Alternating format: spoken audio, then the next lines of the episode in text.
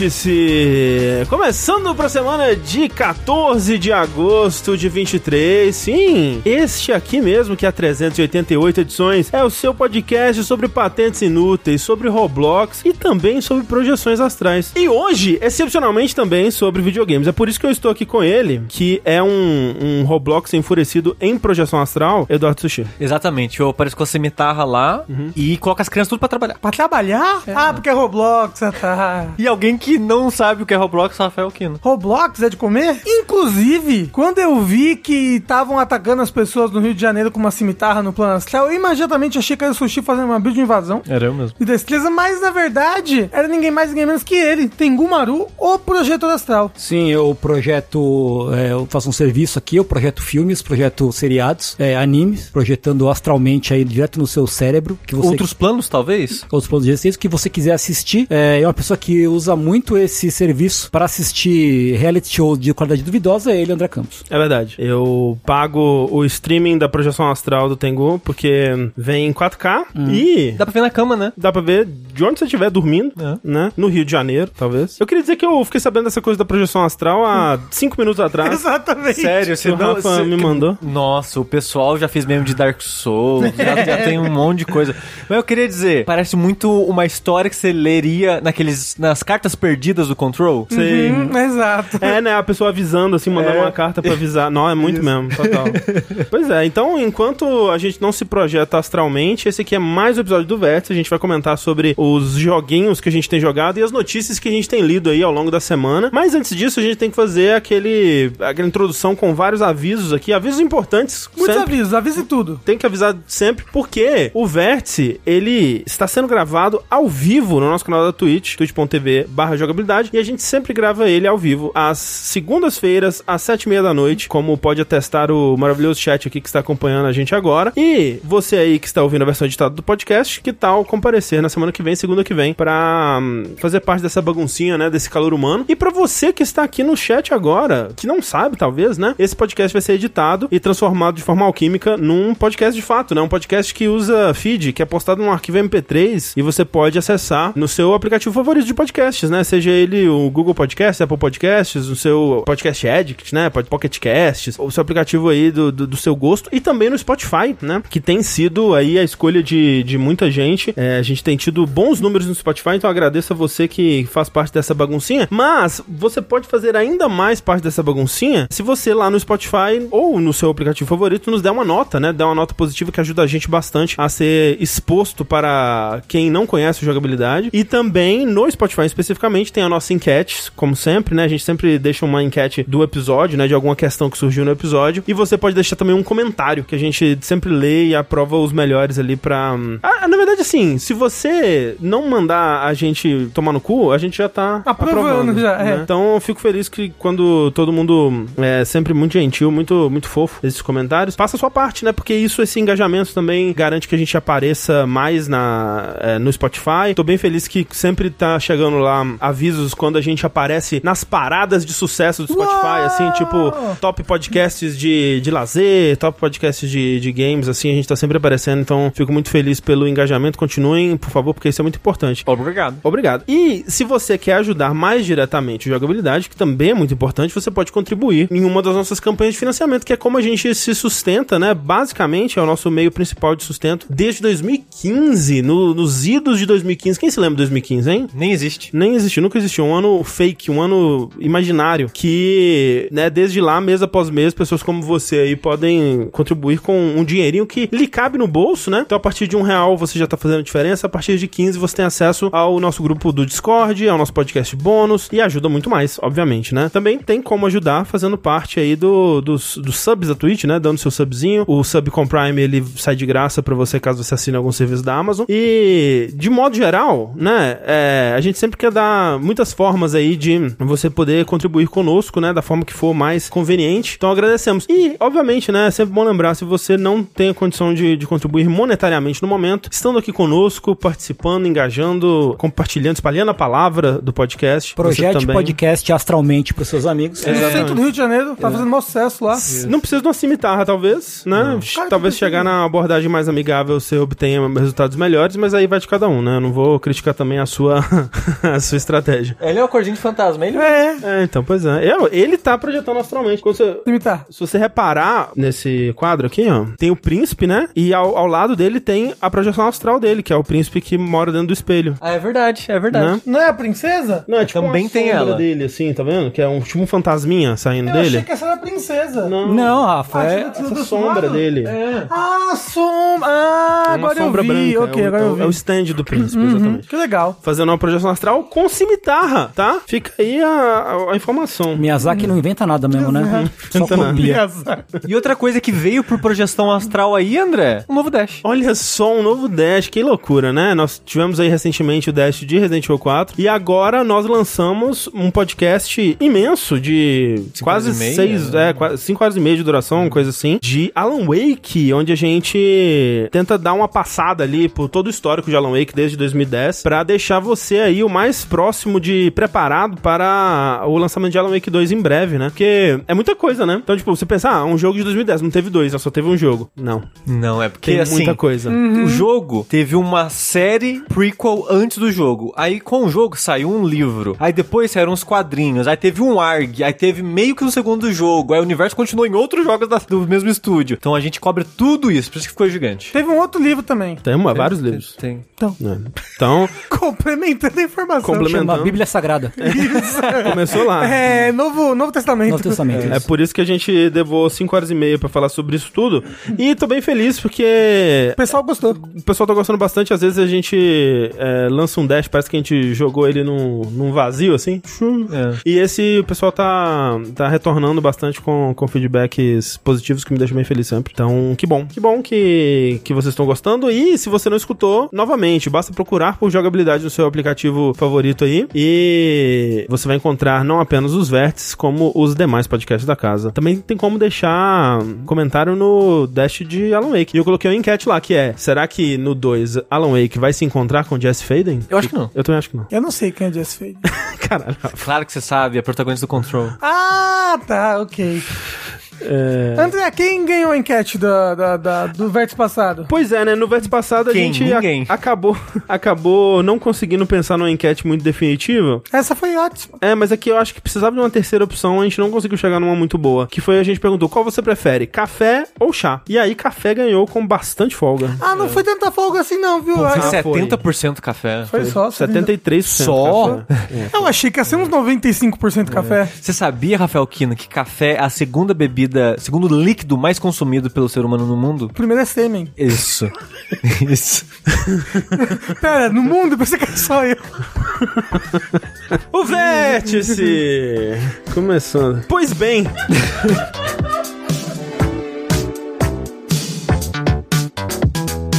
Depois de definirmos qual é o líquido mais consumido no mundo, vamos trazer mais informação aqui, começando com o nosso bloquinho das notícias, né? Notícias essas que vêm do- diretamente do mundo do, do PC Game, né, Rafa? É verdade. Olha só, André, recentemente nós tivemos o lançamento de Overwatch 2 para Steam. É verdade. E talvez isso fosse uma notícia por si só, mas não é. É que é, por muito tempo os jogos da Blizzard estavam lançando só na Battle.net, né? Battle... Que não é mais Betonet, né? Agora é só Blizzard. É. Net. Cliente Blizzard, só Blizzard. O aplicativo Blizzard, exatamente. E recentemente eles anunciaram que os jogos da Blizzard vão vir pro Steam, né? Em E o- ondas, né? E Overwatch 2 chegou. Foi o primeiro, né? é. Uhum. Louco porque a gente tá teoricamente perto de uma mudança muito grande de direção na Blizzard, né? E na Activision provavelmente vai continuar nessa mesma direção de botar os jogos fora desse, desse agregador da Blizzard. Se isso já não for um reflexo disso, né? É, talvez. É, eu, eu diria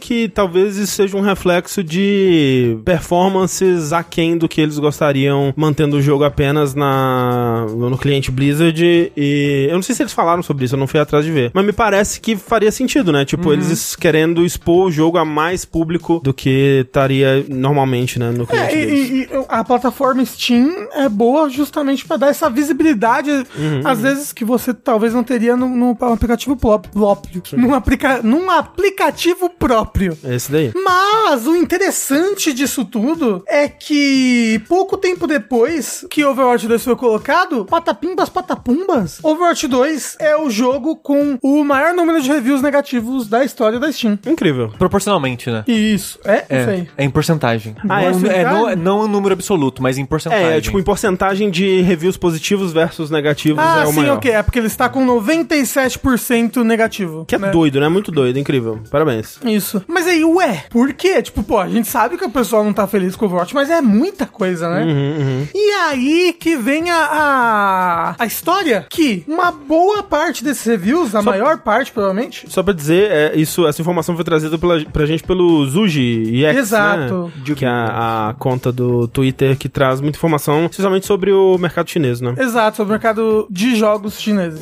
Não, sobre o mercado chinês de jogos Isso. e consumidores Exato. chineses de jogos. A maior parte desses reviews, quase dois terços deles estão inscritos em chinês. Ele fala S Chinese, só que eu não sei. Chinês simplificado. Chinês simplificado, ok. Com 97% desse sendo negativo. E a gente fala, nossa, que, que curioso, por que que isso? E aí ele explica numa thread, o Daniel Amad, que basicamente o que aconteceu, né? Primeiro, esses reviews eles parecem todos serem falando realmente do, do, do que tá de negativo no jogo. Hoje em dia, a- o negócio do PVE ter sido jogado de lado. Downgrades em Né? Relação ao Overwatch 1, o preço das coisas. né? Exato, é que tá bem, bem caro. Só que o que aconteceu que provavelmente culminou nisso? No começo desse ano, acabou o, o acordo, um acordo que tinha entre a Blizzard e a NetEase de distribuição dos jogos de PC da Blizzard na China. Sim, a gente até comentou sobre na época aqui no Verse, a gente especulou, né, sobre o que, que poderia ser a, a causa disso e tal. Mas realmente era um acordo que eles tinham já há bastante tempo, que era o que fazia ser possível servidores nacionais, né, de, de jogos da Blizzard na China, né, e a distribuição oficial dos jogos por lá e tal. Então, desde que isso aconteceu em janeiro, é, as pessoas não conseguem acessar suas, suas contas, exceto que usem outros servidores, usem VPN, usem outros, Então, outros métodos. Mas aí que tá, as pessoas elas não têm as contas nos outros servidores. Ela, não, acho que perderam a conta. Exato, as pessoas perderam suas Não, contas. não, digo, elas não podem. Tipo, Acessar o jogo. Acessar o jogo, exato. Ok, é. mas aí, sei lá, a pessoa que, ah, que morador da China, que joga World of Warcraft, há um tempão perdeu a conta dele. É, se, tipo, tinha investido anos e dinheiros e o cara Exato. tá- Mesma coisa com Overwatch, que você podia investir muito dinheiro comprando um skin, né? Perderam. Então, o pessoal tá muito triste e puto com isso. Uhum, E aí, esse lançamento do, do Overwatch 2 na Steam é a primeira oportunidade que esses jogadores tiveram de extravasar essa, essa frustração deles, né? Que é a primeira vez que esses jo- jogadores chineses tiveram de extravasar essas frustrações em um, um local internacional. E oficial da E Blizzard. oficial, né, digamos exato, da Blizzard. E eu acho que também tem o lance de que agora, com a Steam, né, eles conseguem jogar Overwatch de novo. Só que ainda não tem, por exemplo, servidores nacionais. Então eles estão Exato. também frustrados com a lentidão, com o lag, né, com todas essas questões de É. ter que jogar num servidor norte-americano. E ainda estão sem a conta deles, que eles Exato. investiram anos e anos. Uhum, uhum. Eu não, tô, não jogo Overwatch 2 no momento, mas se eu perdesse a minha conta, eu ia ficar muito triste. Eu tenho, tenho muita coisa ali, sabe? Que eu, que eu quero ter pra mim, de alguma maneira. Eu sei, eu sei que é impossível a gente guardar essas coisas virtuais pra sempre, mas, porra, é, é triste demais. Eu acho triste pro Overwatch, mas pro World of Warcraft eu acho criminoso, assim, sabe?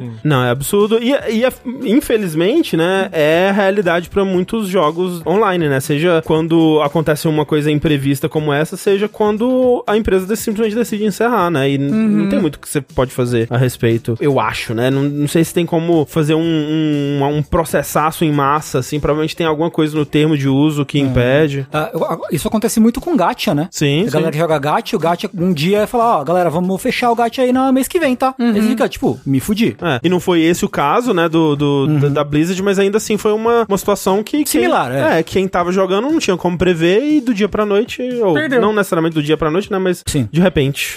Mas olha que, que engraçado. Então, o Overwatch 2 virou o, o jogo mais negativado aí da Steam Essa história os é boa. tempos. Tirou o recorde que era antes de um jogo que era a Guerra dos Três Reinos, um, um card battle da desenvolvedora chinesa Yoka. E aí, algumas pessoas que estão dando, alguns desses jogadores chineses que estão dando review negativo no, no, no, pro Overwatch 2 no Steam, estão indo lá e dando review positivo no Guerra dos Três Reinos pra é garantir foda, que, O Overwatch que, vai Overwatch- ficar. que o Overwatch 2 fique no, no, no, no, Pessoal é foda. no fundo do poço, entendeu? Acho certo. Aí- Aí eu acho certo. Eu, Aí, o rancor é muito gostoso. aí o plano tá bem desenhado. Errado. Perfeito. Os caras são muito inteligentes, Né? cara. Tem que ser hater até o, até o fim. É o fim, exatamente. Mas é, volta aquela coisa também, né? Que, tipo, é interessante como o, review do Steam ou outras plataformas de review de jogador, assim, né? Eles acabam sendo um reflexo, não do jogo necessariamente, né? Mas de todo um contexto em volta que muitas vezes não é. é- não, não ajuda se você tá por fora desse contexto. Tipo, Exato. Se, se alguém quer só jogar Overwatch 2, tipo, ele não é o pior jogo da Steam, sabe? Como esses reviews te levariam a, a acreditar. Mas eles refletem muito bem o momento que Overwatch tá passando, né? Especialmente nesse contexto dos jogadores chineses e tudo mais. É, mas é, é, é realmente curioso, né? Como o, o- Tipo, tem jogo que tá lá, tipo, o jogo tem. Ele mostra separado, né? Tipo, reviews recentes e reviews de todos os tempos. E às vezes tem jogo que, tipo, review de todos os tempos é muito negativo, Aham, recente, muito positivo. Que em algum momento da É, história então. desse jogo, alguma coisa aconteceu que ele recebeu review bomb. Os reviews contam uma história, né? Exato, São, é. são uma- um artefato arqueológico da história dos jogos também. Perguntaram ali em cima, Neonix, pergunta séria, sem zoeira. Overwatch ainda é relevante? A Blizzard tem tentado retomar a relevância, né? Tanto que. Achei que você falar que ela tem tentado tirar a relevância do Overwatch. Bom, se ela tá conseguindo, eu realmente eu não sei, mas tipo, esse lançamento do Overwatch na Steam coincidiu com o lançamento da campanha, né, do PVE deles, que é o Invasão, né, que era pra ser o modo história e tudo mais, e que, tipo, a gente comentou aqui, né, é uma sombra do que ele foi prometido ser, né, no anúncio do jogo, mas tá lançado aí como PVE, que você tem que pagar, que é super caro, inclusive. Nossa, Quanto é? isso é uma loucura. Eu acho que é, tipo... Acho que é 15, 20 dólares? é, acho que é tipo uns 50 reais, uma coisa assim. Caralho. Caralho. E é uma coisa super, assim, pelo que eu vi, né? É é uma coisa super crua, né? Super. Não é um puta uma expansão. 65 reais, estão É- dizendo. é ali. dinheiro? É. E também com o lançamento de uma nova boneca aí que saiu, que é uma healer. Ah, o sofá diz 15 dólares cada missão que dura 15 minutos. Mentira! Socorro. Gente. É, dura em torno de uma hora, estão dizendo. É, é, é uma parada super sem Gente, substância, né? mas, mas Ó, gente, numa nota não relacionada aí, Overwatch acabou de receber uma grande atualização de conteúdo, tá? É, e é de graça. O... Não, você tá Overwatch falando não, de... Team Fortress. Ah, tá! Team Fortress. Team Fortress. Por um segundo eu fiquei, o Tengu, o Tengu Que? tá... não. Pera aí, que- deixa eu ver no bolso do Tengu aqui se tem um dinheirinho da. O Blizzard Bob. Kotick, Bob Kotick, caiu o pix do Bob Kotick. é, não, pô, Team Fortress 2 tá aí, já enterrou vários jogos e Oh, continuará enterrando. oh, O, o, o Team Fortress, Ah. ele não é um, um, um Overwatch melhorado. De, de chapéu, assim, e, e arma? Ah, não, não. Hoje Não? Tá, tá bem de boa. É? Bem de boa. Ok. Bem de boa. Já foi a a época do, do chapéu, assim. Agora é gameplay raiz. O pessoal do chapéu foi tudo pra CS, talvez? Talvez. CS é faca. Não, mas de personalizar É. e fazer as coisas. O Freire que disse: Overwatch é de graça, mas tem que pagar. Aí eu, eu li: Overwatch é de graça, mas tem que jogar. Realmente é, o lado ruim. É pior do que Overwatch. pagar. Tem que jogar Overwatch. Para de falar mal do meu Overwatch! É, mas joga aí, joga aí o Team Fortress 2. E no- outra nota, a gente tá falando de haters aqui, verdadeiros haters. Eu vi no Twitter antes de, vir pra cá hoje que teve uma pessoa que criou uma conta no Instagram só pra postar vídeos em que o Zezé de Camargo desafina em show. Nossa senhora! Haja, haja ódio. Isso é um hater, Isso é um entendeu? É um hater de verdade. Olha, mas de respeito. Aque- Aquele moço que falou que eu tinha coragem de ser feio ó, em público é um hater ou é um fã? Então, aí é dúbio, entendeu? Ok. É dúbio. Um hater, é. Esse cara, essa pessoa que fez o, o perfil só com clipes do Zezé de Camargo desafinando ao vivo, isso aí é, É hater. muita a- dedicação. É, A voz do Zé de Camargo não tinha como, né, lidar com, com tudo isso. Porque desde sempre é uma voz que parece que ele tá parindo, né, pra cantar. E aquilo não tem como ser mantido Desde por... criança, né? É. Ainda mais depois tinha o papinho do Bolsonaro, É né? verdade, né? Que haja gonorreia. Aquilo é muita gonorreia na garganta, então. Enfim, Overwatch 2. É que nem chupar o pinto do Bolsonaro. É que nem chupar Não o- fala mal do Overwatch. Achei que você ia falar, falar Não mal. fala mal do pinto do Bolsonaro. tive o segundo treco aqui hoje.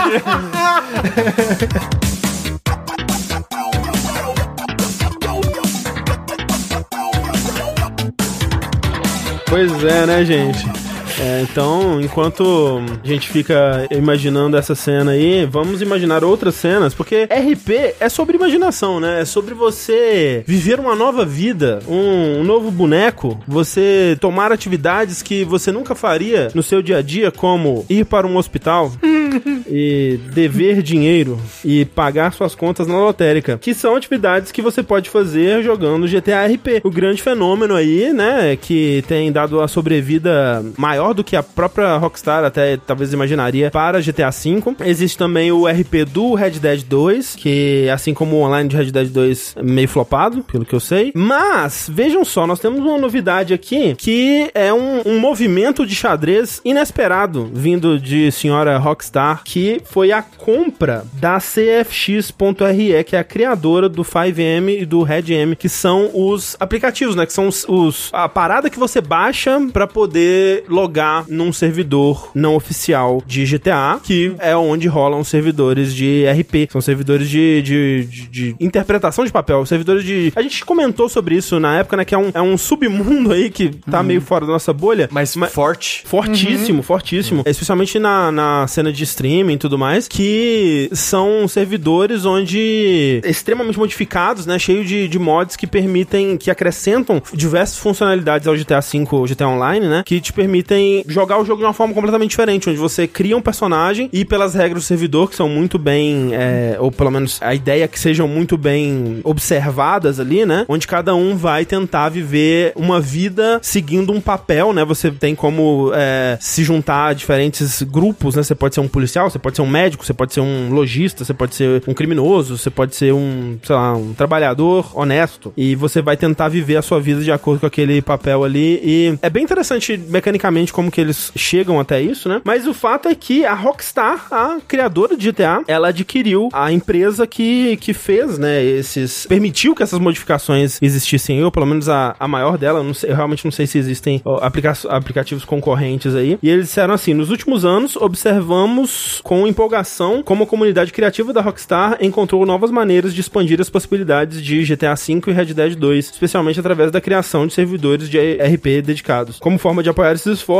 expandimos nossa política de mods para oficialmente incluir os criados pela comunidade criativa de RP. Que isso que eles falam aqui foi algo que aconteceu em novembro de 2022, né? Que foi quando eles reconheceram que servidores RP, porque até então eles estavam meio que, tipo, eles deixavam, não mexiam muito, mas também fingiam que não existia. E aqui em 2000, novembro de 2022 eles fizeram, acrescentaram, né? Reconheceram a existência desses servidores, mas também colocaram algumas regras, né? Que hum. o próprio, essa empresa aí, né? Que tem do, do a, a CFX, do 5M do Red tem tentado é, obedecer, né? E aí eu não sei, eu tentei procurar para ver se, por exemplo, servidores brasileiros já começaram a acatar essas novas regras, eles estão, né, tentando fa fazer o por fora ali, porque impediu, por exemplo, algo que estava acontecendo, que era você ter marcas do mundo real, né, no dentro do servidor. Que aconteceu até no, no Cidade Alta, acho que é o maior servidor do, do, do Brasil, de, uhum. de RP, que teve ação do iFood, né? teve. né? Isso, foi essa, foi essa que a gente reportou aqui é, no Vértice. Tipo, ah, seja um entregador do iFood isso, dentro isso. do GTRP. Coisas do gênero. É né? tipo, ah, teu, eu não lembro qual é a marca, mas ah, o bar da Brahma, sei é, lá. Assim, né? isso. Né? E aí você né, tinha ação ali publicitária e tal, que era uma publicidade que, por exemplo, o iFood ou essa marca de, de, de cerveja aí fechava com o pessoal do Cidade Alta. Sim. A Rockstar não tinha nenhum envolvimento nisso. Uhum. Então eles, eles colocaram essas novas regras de que isso não vai ser permitido. E outras coisas, por exemplo, como tinha gente começando a usar o, o GTRP pra fazer coisas de NFT e outras coisas de, de blockchain e tudo mais. E eles impediram, eles né, colocaram que isso não é para ser feito. E aparentemente foi quando o, a, a CFX começou a acatar essas normas também, né? Se alguém do chat souber, inclusive, se o, os servidores brasileiros já acatam isso ou se eles estão meio que foda-se, assim, né? Eu gostaria de saber, porque eu realmente não consegui achar essa informação de forma conclusiva. Mas ele continua aqui. Através dessa parceria com a equipe CFX.RE, vamos ajudá-los a encontrar novas formas de apoiar essa incrível comunidade e melhorar os serviços que eles já oferecem a seus desenvolvedores e jogadores. E aí, do lado da CFX, eles fizeram um post falando que para eles, no momento, nada vai mudar, é que eles vão continuar trabalhando nos mods e só nos mods e no, nos, nos serviços deles, e que eles não sabem nada sobre futuros jogos da, da Rockstar, né? Porque o pessoal, tipo, hum, será que eles foram contratados para trabalhar no GTA 6, né? Como é que vai ser isso daí? E eles já disseram que eles não, não sabem. E realmente pode ser só o caso da Rockstar tá, tá contratando o pessoal como desenvolvedores que têm expertise,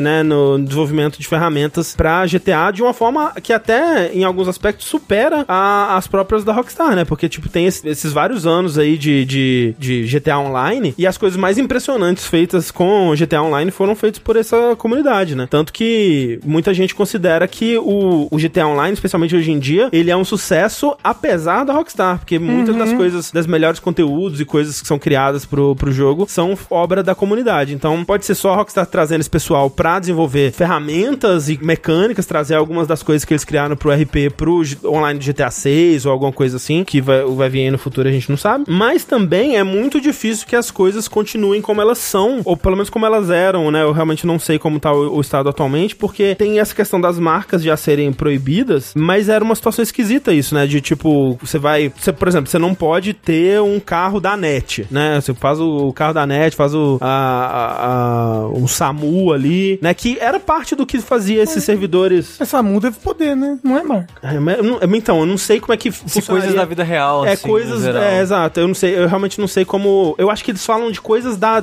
que emulam coisas do mundo real mesmo, assim, sabe? Onde tá a, a vamos, mas vamos dizer o carro da NET, né? Que é o que é, envolve uma marca. Sem a autorização da NET, obviamente isso não é permitido. Mas e se eles quiserem fazer uma parceria com a NET, como rolou com o iFood, por exemplo? Como é que eles vão fazer? Antes fazia a parceria com o Cidade Alta, agora vai ter que fazer com a Rockstar. Provavelmente vai ser muito mais caro, provavelmente vai ser muito mais burocrático, né? Será que isso vai ser possível? Será que isso é algo que eles vão querer fazer? Então, esse tipo de coisa provavelmente não vai acontecer da mesma forma que acontecia antes, né? Mas assim, eu acho que é total isso de tentar usar pro 6. De tentar fazer meio que um É. metaversozinho no 6. É porque essa questão de como que vai ser até o, GTA, o modo online do 6 é uma questão, né? Porque, tipo, será que eles vão criar um online novo e meio que começar do zero? Será que eles vão dar uma atualizada no online do 5? Será que isso é possível? Tipo, dar um upgrade no online do 5, mas mantendo, tipo, o progresso de todo mundo? É, fazer um, ou fazer um negócio tipo o que eles fazem com Call of Duty hoje, que tem o jogo e tem o Warzone, né, que são coisas próximas, mas são separadas no fim das contas, Que né? no caso do GTA é meio que isso. Tipo, É. na versão de PC, pelo menos. Eu acho que não, de console também. Você consegue instalar só o online se você quiser. Uhum. Eu não sei se você consegue. Acho que você não consegue comprar separado o online. Eu acho que não. É, mas, né, você consegue separar é, na parte da instalação, pelo menos. Mas, é, mas eu fico pensando que, tipo, se eles criarem um online totalmente novo, isso dividiria a comunidade, né? Não sei se seria muito um negócio pra eles, assim, especialmente dado o sucesso que é. Mas ao mesmo tempo a Rockstar pode ter, pode acreditar que GTA é tão grande que eles conseguem fazer essa transição. E talvez consigam mesmo, né? Não sei. É, então tem todas essas questões aí de como que isso vai acontecer quando chegar a hora do, do GTA O 6. chat falou que dá pra comprar online sozinho, sim. Ah, é legal, ok. Louco. Pois é, então, tipo, é um produto separado que eu não consigo ver eles simplesmente descontinuando, sabe? Tipo, o GTA Online, é, inclusive, nem tem o 5, né? É só GTA Online. Então, talvez faça mais sentido eles darem uma atualizada com as coisas do, do 6, se isso for possível de ser feito. É, isso, mas vai foder a galera que não tem PC que aguente uma versão É, né? next gen, né? Porque é um jogo de PS3. Sim, sim. GTA V? É, só É. no PS3. 2013. O GTA V é de PS3? Nossa, na minha cabeça ele é PS4. Não. Não, ele é também de PS4 e é também de PS5. Não, não, mas a- na minha cabeça ele é originalmente PS4. Caramba, é verdade. GTA 3 é dois anos depois de Skyrim, Rafa. Meu Deus. Assustador. GTA 3? Ah, GTA V.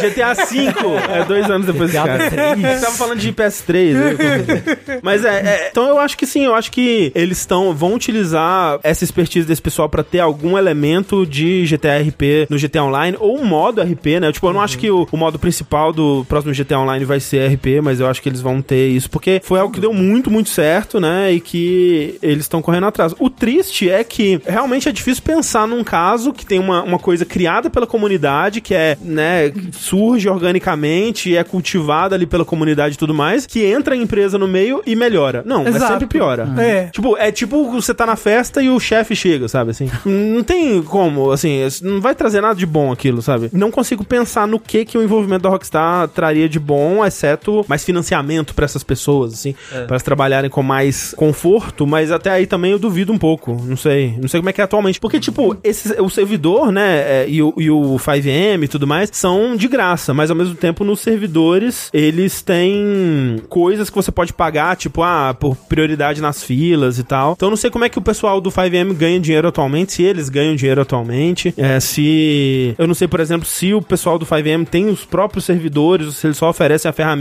e aí os servidores quem criam são as pessoas interessadas em, em gerir esses servidores e tal. Realmente não Mas isso era funciona. outra época. O pessoal do chat tá falando de CS. Gente, outros tempos isso daí. É CS Dota, né? Mas... Não. O- o- Hoje em dia o mundo não é mais assim, não. Então, assim, eu não duvido que eles façam coisas legais nesse servidor novo que provavelmente eles vão trabalhar pro 6. Mas a parada é a parte burocrática, né? Que nem o André falou, o encarecimento, né? Então, a Rockstar tem poder de acessar marcas maiores pra convencer elas a estarem no metaverso do, do, do GTA 6 aí? Sim, mas não vai ter com essa mesma frequência essas brincadeiras que a gente vê no Cidade Alta, por exemplo. É, e era parte do que era o interessante, né? Tipo, Sim. o, o quão brasileiro é a parada de você andar pela rua e ver, tipo, lá, Casas Bahia, É. boteco da escola, mesa da escola. É, isso não vai rolar. Sabe? O, que vai, o que vai acabar sendo vai ser, tipo, que empresas pagariam pra Rockstar, sei lá, Apple, em- empresas grandes, sabe? Isso de- se pagar, né? Exato. É. E é foda, porque, né, fica. Perde-se muito nesse processo. Não sei se a Rockstar vai querer cobrar dessas empresas pra ter um servidor, se ela vai querer oficializar esses servidores ou se ela vai permitir que eles operem assim Vai ser por igual conta Second Life. própria. É. Vai morrer. Vai poder fazer parto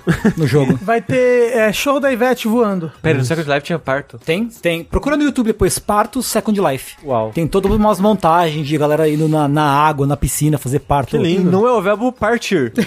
Não, não é ir embora. É, não é dar a luz. Cortar ao meio. Cortar o bolo, né? é porque teve um dia que todo mundo deu parto do Second Life junto. Até onde eu sei, Second Life hoje é. é o tá vivo ainda? Sim. Sim. Eu achei que tivesse morrido. Não, já. não, não, não, não, não. No auge da era do metaverso, você acha que o Second Life não vai estar. Ué, É que eu achei que ele tinha morrido há 10 anos atrás. Não. De certa forma, morreu, né? E o que tá lá é só a, a casca do que um dia foi. Não, Se acho que um hoje dia- deve ter mais gente lá do que antes. Bom, então é, fica aí. Eu, eu não boto fé nisso aí, não, hein? Eu acho que vai ser pior pra todo mundo envolvido. Pro E- público, sem dúvida. É, eu não, não consigo ver coisas boas vindo daí, não. Ah, eu vou ser otimista. Vai ser uma merda. É, se, se duvidar, eles vão cobrar mensalidade, igual a MMO. É, então, porque, tipo, a Rockstar, ela não faz coisa de graça, né? Não. E cobra, tipo, cobra caro nas coisas do GTA, né? Tipo, ah, tem uma skin de, de cachorro, 50 dólares. Sei lá, não sei, provavelmente não é isso. Mas cobra muito caro.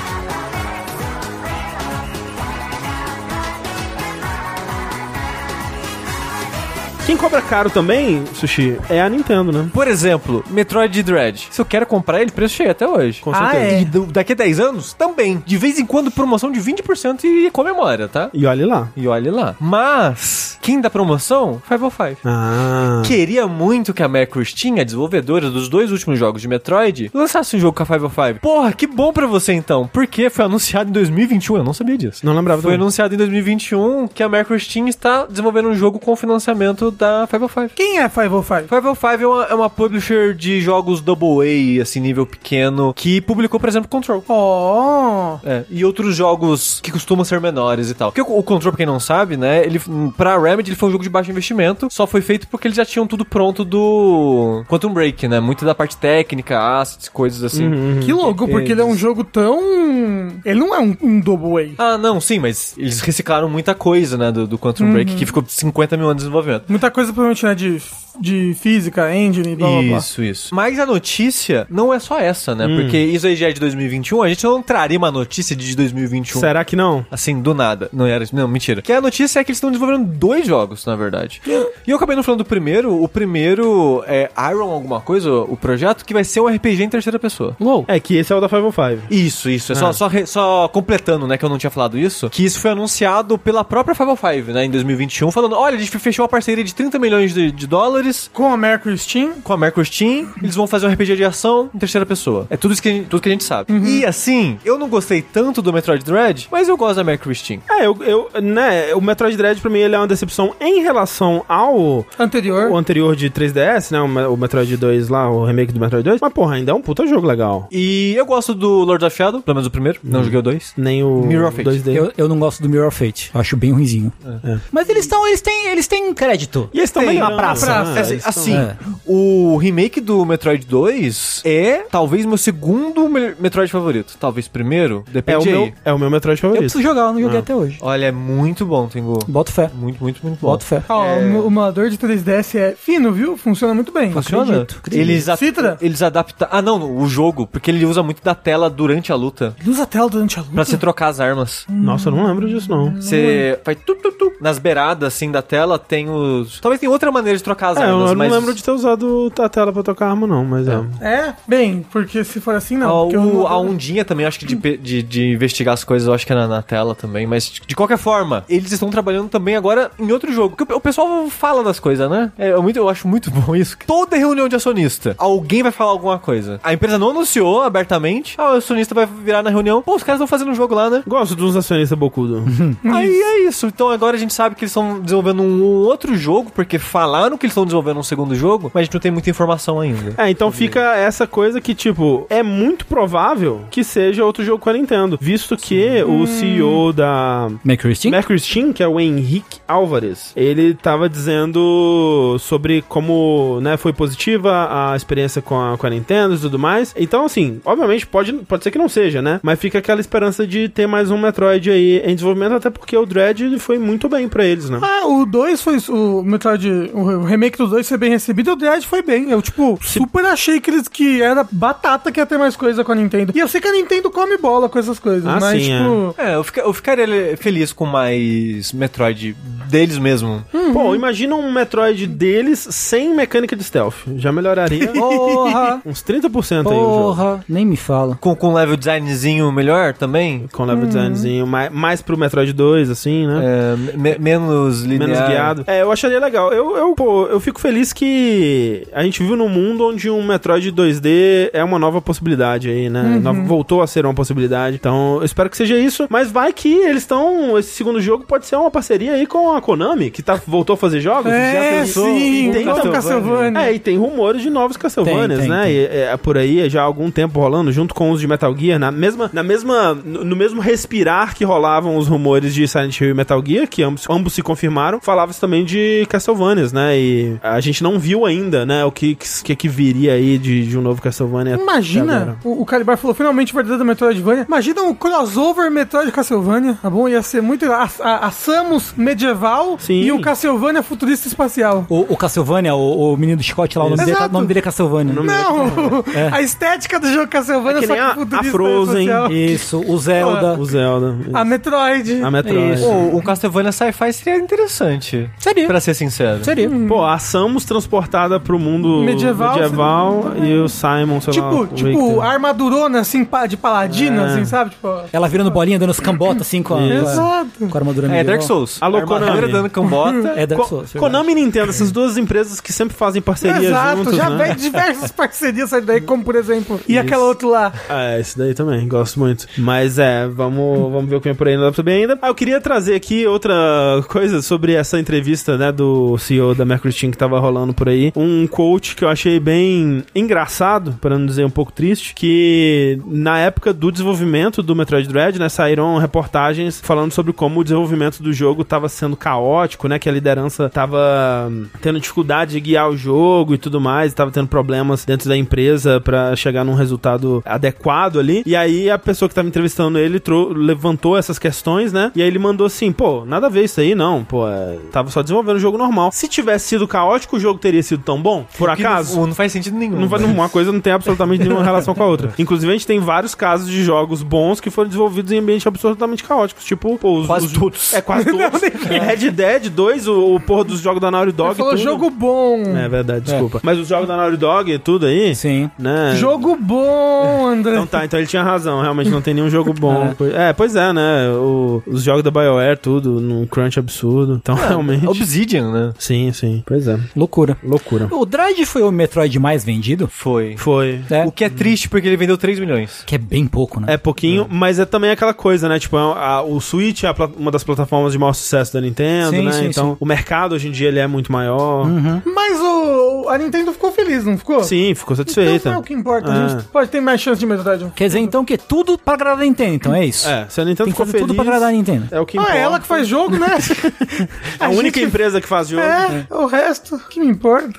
Exato. É, mas por falar em Nintendo então, Rafa, por favor. É, 3 milhões é pouco, chat. Pra videogame, pra Nintendo, é pouco, É pra, infelizmente. pra Nintendo é Pra pouco. Nintendo First Party, sabe? É, É. Metroid, né? Pra uma, Exato. uma marca que você supõe que vai Então, ter muita. A gente só supõe, porque Metroid nunca foi de vender Nunca muito, foi né? um grande, grande sucesso. Ah, não, né? então tem esses jogos que são super reconhecíveis, mas que nunca vendem bem, tipo o Mega Man também. É isso que eu ia falar, o Mega Man é outro Hum, exemplo. É clássico, icônico, não vende. Não vende. Enquanto isso, 3 milhões de Mario Kart faz um mês. É, tá aí, né?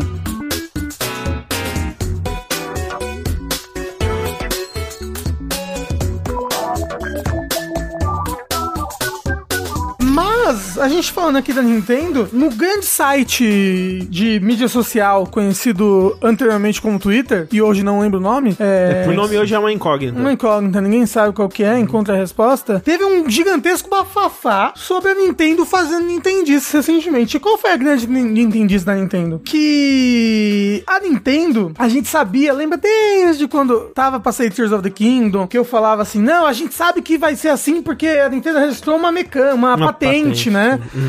E aí agora descobrimos que na verdade a Nintendo registrou patente pra caralho do Tears of the Kingdom em aspectos de mecânicas, de gameplays que deram o que falar. Que é também muito dentro do personagem da Nintendo. Ela- Exatamente. é algo que ela sempre fez, né? É, sempre foi muito agressiva aí no registro de patentes de- das coisas mais banais do mundo. Uhum. E isso não mudou agora, né? Exatamente. É, patente é o personagem com espada. Eu, eu acho até curioso, né, que na matéria, uma das matérias que a gente usou como base, a pessoa cita o número de patentes que foram barradas porque já existe algo da Nintendo fazendo algo do tipo. O ano passado, o ano passado, foram barradas 180 patentes por Incrível. causa Uhum. disso. Obrigado, Só o ano Nintendo. passado. Ou seja, tem, tem, tem pessoa patenteando também coisa aí, entendeu? Se a Nintendo não patentear, se a pessoa patentear. É isso. Mas isso o que, que é... assim, é uma verdade. Não, mas eu- o que que eu ia dizer com isso é, a gente não sabe o número exato de patentes da Nintendo, mas isso é um exemplo que ela patenteia muita coisa. Exato. Pra- é, praticamente a verdade é que toda coisa que ela faz que ela acredita que seja no- novo num jogo, e ne- nem, às vezes nem no, no gameplay é aparente, mas na lógica de O fazer de aquilo fazer. Uhum, acontecer,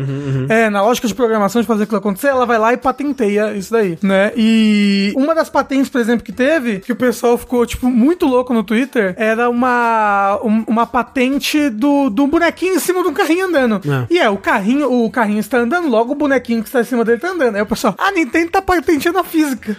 Tá patenteando a, gravidade. até que enfim a Nintendo inventou o videogame, né? Tem que paten- patentear mesmo. Tá Isso, correto. patente má. Mas, na verdade, essa patente é um pouco mais complicada que isso, né? É o jeito de fazer isso funcionar que, na verdade, é diferente dessa patente. Não é por física direta que o Link, ou o bonequinho que está em cima do carrinho, está andando junto com o carrinho. Não, não é uma simulação de física. Exato, não é uma simulação de física, é a velocidade daquilo no qual o boneco está em cima é passado diretamente para o boneco sem ser uma simulação, entendeu? Que também me parece simples o suficiente pra algum jogo já ter feito isso antes, né? Mas, é, tipo, e, e não me parece, nossa, que salto complexo e completamente fora da caixinha que a Nintendo deu aqui que precisa ser patenteado. Então, e é que tá, não é inércia, porque não, não, não é. Não, não É é, uma, é uma inércia fake. Isso, é uma, uma, uma inércia fake. Mas até aí, loucura da Nintendo, Nintendo fazendo Nintendices, Eu né? ia falar, até aí toda física de videogame é uma física fake. Exato. tem, tipo, outras patentes curiosas. Tem a patente do. Se o boneco tá em cima de algo que o Link tá tentando puxar contra a hand, né? O negócio não se move. E aí a patente expande pra coisas que estiverem grudadas contra a hand num objeto. Se o Link tentar mover uma, uma dessas coisas, a coisa também não se move. Tipo. Muito específico, Então, né? a- Deus sabe, Sabe o que que quais é? são todas as patentes que esse jogo tem. É, então, é, tipo, me parece que é assim, a gente fez o jogo, pega tudo que esse jogo tem que seja minimamente diferente de como outros jogos são feitos, ou único do jogo, e a gente faz a patente e vê o que que cola. Envia tudo e vê o que que, o que que a gente consegue registrar aqui. Tem uma que eu achei curiosa também, que é uma patente pra tela de loading, né? Porque no, Ah, é. no Tears of the Kingdom, quando você vai teleportar de um lugar pro outro, quando vai ter a tela de load pra carregar, ele primeiro mostra onde você tá no mapa e aí dá um fade pra onde você vai, né? E aí eles patentearam esse conceito, tipo, de você mostrar no mapa, na tela de loading, de onde você tá indo pra onde você vai chegar. Tá patenteado. Quer dizer, eles enviaram, né, pra ser patenteado. É, é, é, é mais curioso do que isso. O jeito como esse negócio é usado para mascarar o loading é patenteado. É. Então, tipo, esse negócio de- do mapa aparecer o lugar onde você tá, pra onde você vai, e isso tá mascarando um loading, é pa- patenteado. Tá aí. E aí, assim, Aliás, tem... foi, foi enviado pra Isso. ser aprovado, né? E eu achei engraçado que aí as pessoas no Twitter começaram a, a trazer algumas patentes que a Nintendo fez no passado, né? E tem uma muito boa, que é uma pessoa andando por um corredor e aí ela observa algo na parede. Isso é o Enem. Enem 2023, galera. É. Anota aí. E aí a, a patente era sobre um personagem conseguir observar uma- alguma coisa de interesse no cenário. E era isso. Ah, eu acho que é tipo Wind Waker. que olha, né, pra parar. É, que ele olha pras coisas que estão próximas Sa- dele. Não, sabe o que é isso? Grifandango, gente. É, Grim Fandango fazia É isso. verdade, mesmo. é verdade. O moço não patenteou, aí ó o que aconteceu. Exato. É, é, parabéns, Nintendo. Obrigado por essa e tantas outras, na verdade.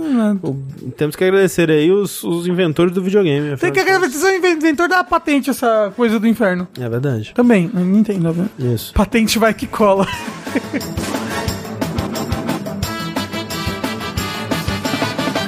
Sabe o que, que a Nintendo não pode patentear, Sushi? O que, André? O fantástico design do PlayStation 5. Não é verdade? Assim, ela não vai patentear porque, um, não é uma boa ideia. Não. Em segundo lugar, porque já existe essa patente, porque a gente comentou aqui nos últimos meses, eu acho, duas notícias já sobre um possível PlayStation 5 Slim ou Pro ou os dois. É, e, supostamente, semana passada, finalzinho de semana passada, vazou uma foto e depois um vídeo da suposta carcaça do PS5 Slim. Slim com muitas aspas. Muito. É assim, vamos chegar lá. É. A princípio, né, vazou essa imagem num fórum na China, igual aconteceu com aquele negócio horrível da, da Sony de streaming. O Projeto Q. Projeto Q, exato. Que vazou também o pessoal da fábrica, alguém teve acesso, né, a um protótipo e tirou foto, vídeo e Sim, tal. sim. Ah, a gente já, já sabia daquilo antes deles mostrarem? Não, foi depois. É A- a- porque ah, eles anunciaram, mas depois vazou um vídeo mexendo na parada, vendo de vários ângulos e tal. Sim, Nossa, eu é. não vi esse vídeo. É uma pessoa, tipo, na mão, assim, mexendo no- no menu. e Até tudo mais. mostrando que era uma coisa meio Android ali na parada. É. Qu- Quando lançar esse negócio? Espero que nunca, ideia. né? Tomara. A gente espera que eles caiam na realidade, assim, né? Tenham esse Assim, momento de visão. Rafa, é horrível. Mas, voltando pro PlayStation 5, é horrível. a primeira imagem que a gente tinha só mostrava parte dele que parecia um PS5 um pouquinho mais fino e agora com uma linha preta na metade dele. Você imagina o PS5 de pé, né? Na, na parte horizontal, quando ele fica de- na vertical. No meio dele agora tem uma linha preta que separa como se fossem duas camadas. Isso, não é nenhuma linha, né? Como se fosse um vinco, assim. É, um vãozinho. Um vão, é, entre Exato. As, as duas placas brancas ali. Pela foto não faz muito sentido, parece que é só uma decisão estética, mas no vídeo eu acho que dá a entender porque tem esse, esse vão agora. É, tipo, Que eu- você vai botar o leitor de HD. Exa- O eu leitor acho de que- HD, o leitor de Blu-ray. Mas eu acho que é tipo isso mesmo. Porque a notícia que a gente tinha, a gente não tinha imagem, né? A gente só tinha notícia que a Sony ia vender agora esse Slim seria sem leitor de disco e você poderia comprar separado um leitor de disco. Aí tinha toda a parada, ah, você vai plugar no USB-C, vai ser o 32X da Sony. Isso. A gente achava que ia ser uma paradinha por cabo, né? Externo. Se for verdade esse vídeo, aparentemente não. Você vai comprar meio que um, um quarto do PS5, né? Essas, essas lâminas laterais do PS5, que o normal são duas, né? Uma pra, pra parte de cima e uma parte de baixo. Se estiver usando ele na, na horizontal agora. Agora, aparentemente, vão ser quatro lâminas no Slim. Cada uma partida no meio, porque dá a entender pelo vídeo que essa parte que fica o leitor sai. Igual essas lâminas do PS5 normal, só que com o leitor junto. Da última vez que a gente falou isso, eu dei essa, essa exata ideia. Foi Partido no meio? Não, mas que o leitor ia Ficasse ser... nessa lâmina. Isso, ia ser uma capa que você ia botar. É. Aí, ó. Aparentemente você Sony estava certo. Então, assim, ó, já acertamos o PlayStation Slim, aí o Nintendo Split vem aí, hein? Exatamente. É, mas assim, estão perguntando se a gente tem o vídeo pra passar e o vídeo tava sendo derrubado. É, então eu pensei, melhor não brincar com o perigo. Até a, a imagem mesmo já derrubaram as coisas da, Ih, da imagem. Ah, Que, no caso, quem postou, né, e tudo Ah, mais. Mas. É, é- mas é, né, acontece. Tá, com 5 minutos na internet já É, era. mas aí o foda é que a gente não tem ainda como ter muita noção de escala, né? Mas ele não parece ser tão slim assim, né? Ele não parece ser muito menor ou muito. Porque das outras vezes, né, que a gente teve o console slim, né? O segundo modelo e tal, eles mexeram bastante no visual, né? Tipo, o, o segundo PS3 é bem diferente do primeiro, o segundo PS4, ele não é tão diferente, mas ele é diferente o bastante. assim, Ah, né? ele não é não, ele é Ele- bem igual. Ele só ganhou uma fatia a mais. É, É. é, mas né, mudou, tipo, ele é, é, bom, é, é- eu acho que o PS, o segundo PS4 é mais diferente do PS4 original do que esse tá sendo do, do PS5. sabe? Acho que não. É. Eu acho eu que esse acho muda que mais. qu- é. quando a gente vê ele mesmo, talvez ele seja mais baixo, mais fino. É, isso- então, é, esse isso que é destaque muito. Talvez quando a gente tiver uma noção me- melhor da escala dele em comparação a outras coisas, a gente consiga ver diferenças maiores. Porque nesse caso, né, na foto que mostraram no vídeo, parece que é só um PS5 com um vinco no meio, né? É, tipo, ele é um pouco diferente no formato Ele- também. Então, ele parece, assim, pelo vídeo é difícil ver, né? Que é muito rapidinho a pessoa segurando, assim, girando pra mostrar os ângulos. Parece que ele, é do- ele é do mesmo comprimento, Mas mais mas mais fininho. Assim, É slim. mas pouco mais É fino. pouco, é pouco. E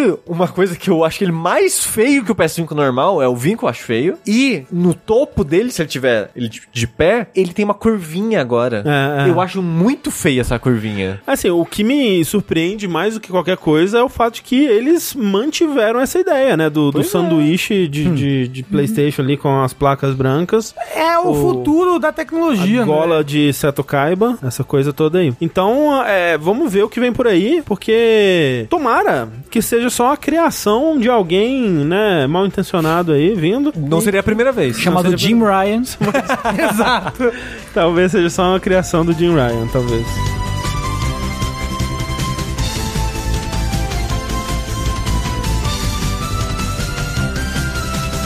Vamos então para a próxima notícia aqui. Vamos falar de coisa boa. Vamos parar de falar de videogame, vamos falar de cinema. Uou! Uma, uma coisa que realmente é arte, né? Reconhecida aí como a sétima arte. Na verdade, não precisa ficar se perguntando, discutindo no Twitter se é ou se não é. Quais são as outras artes? Desenho. É, Pilates. É aquela dança gaúcha. A dança É, gaúcha. é, Bombacha. Não, isso é... o nome- Chula. Chula. Chula. Então, Proje- chula, projeção pilates, astral. Projeção astral. Pedicure. É, desenho com esmalte na unha. Isso. Nail art.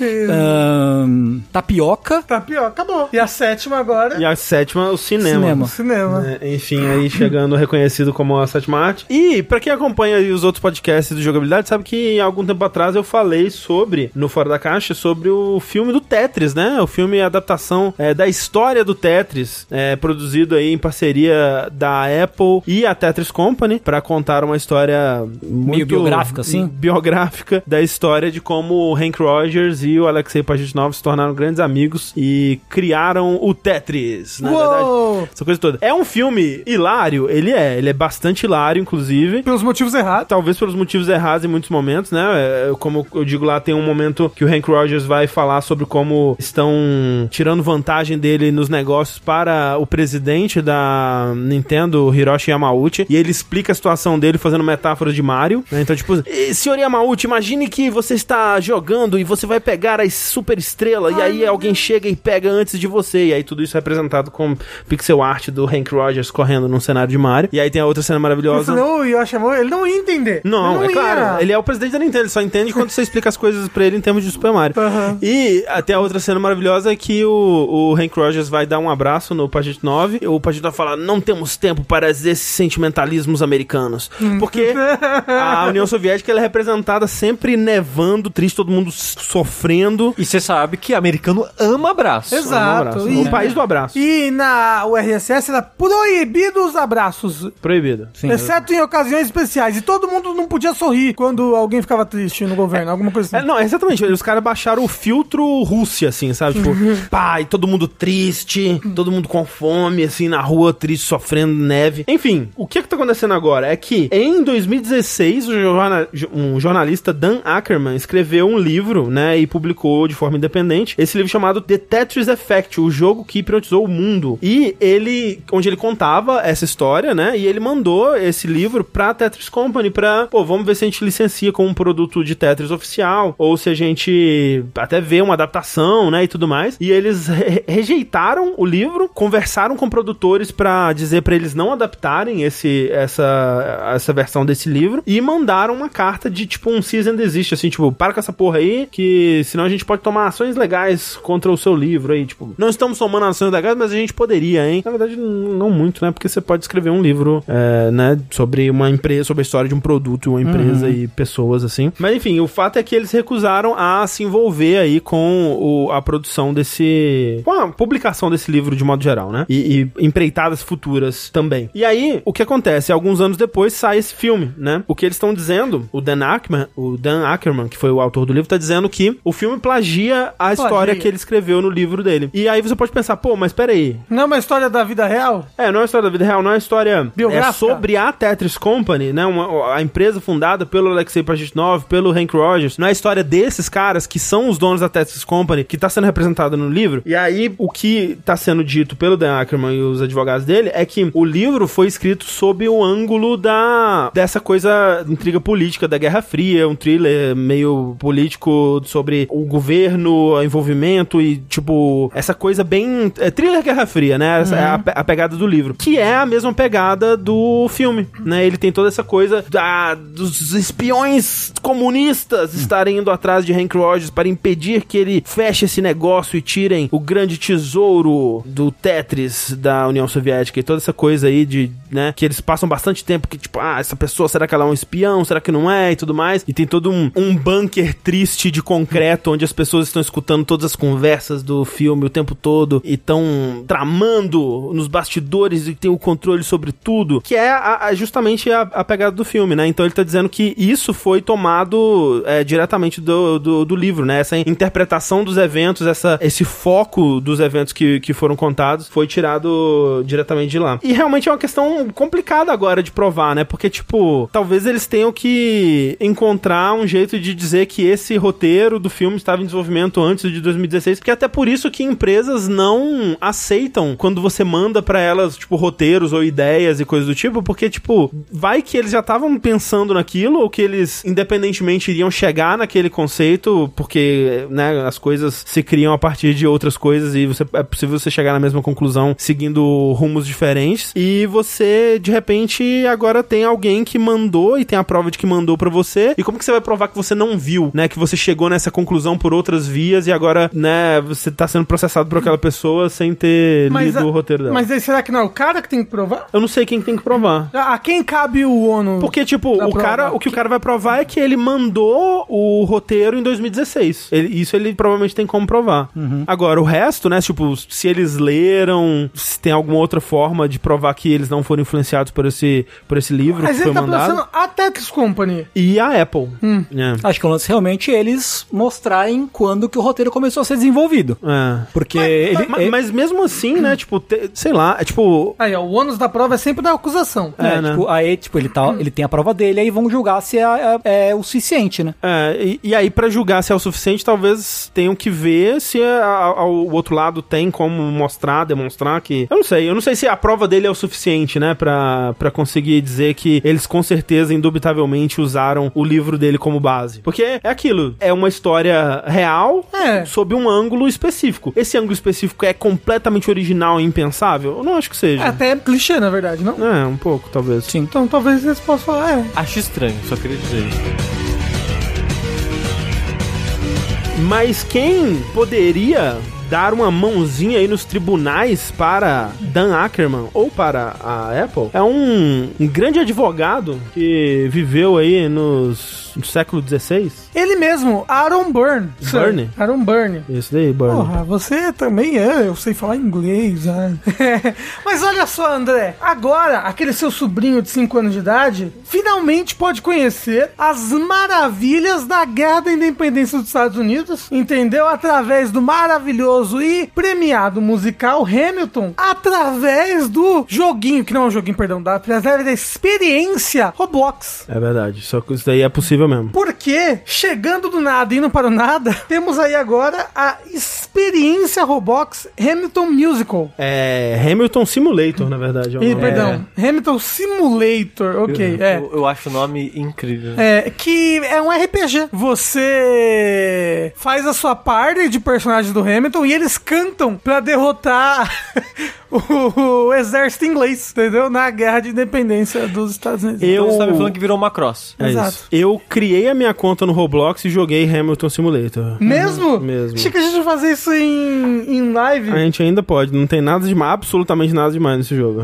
Assim, é muito Como triste. assim? Não é tipo com todas as músicas e você você pode é, pegar os personagens do jogo pra montar uma party? É mais ou menos isso. Tipo, você você tem os cenários, né, assim, do, do, do, musical, assim, você começa na- nas docas ali, né, no porto e tal. E aí você pode se aproximar de um, de um soldado de casaco vermelho lá e clica nele pra você cantar na direção dele, né, aí, aí só sai o, o, um- aquele ícone da partitura, assim, né, um- uma representação gráfica de uma partitura indo na direção dele, como se fosse um, uma magia, e você tá causando dano no, no, no soldado, você hum, derrota ele, mata ele, sei lá, e saem moedinhas pra você rodar o gacha do jogo, que é onde você consegue os seus, seus personagens. E aí eu rodei uma vez o gacha e saiu pra mim um Lafayette, que é um personagem raro, Uou! e aí andam eu e o, o Lafayette é, juntos, assim, derrotando todos os malditos casacos vermelhos. E é, enquanto isso, toca de fundo a versão instrumental das músicas do, do musical, assim. Então, por exemplo, ah, você tá.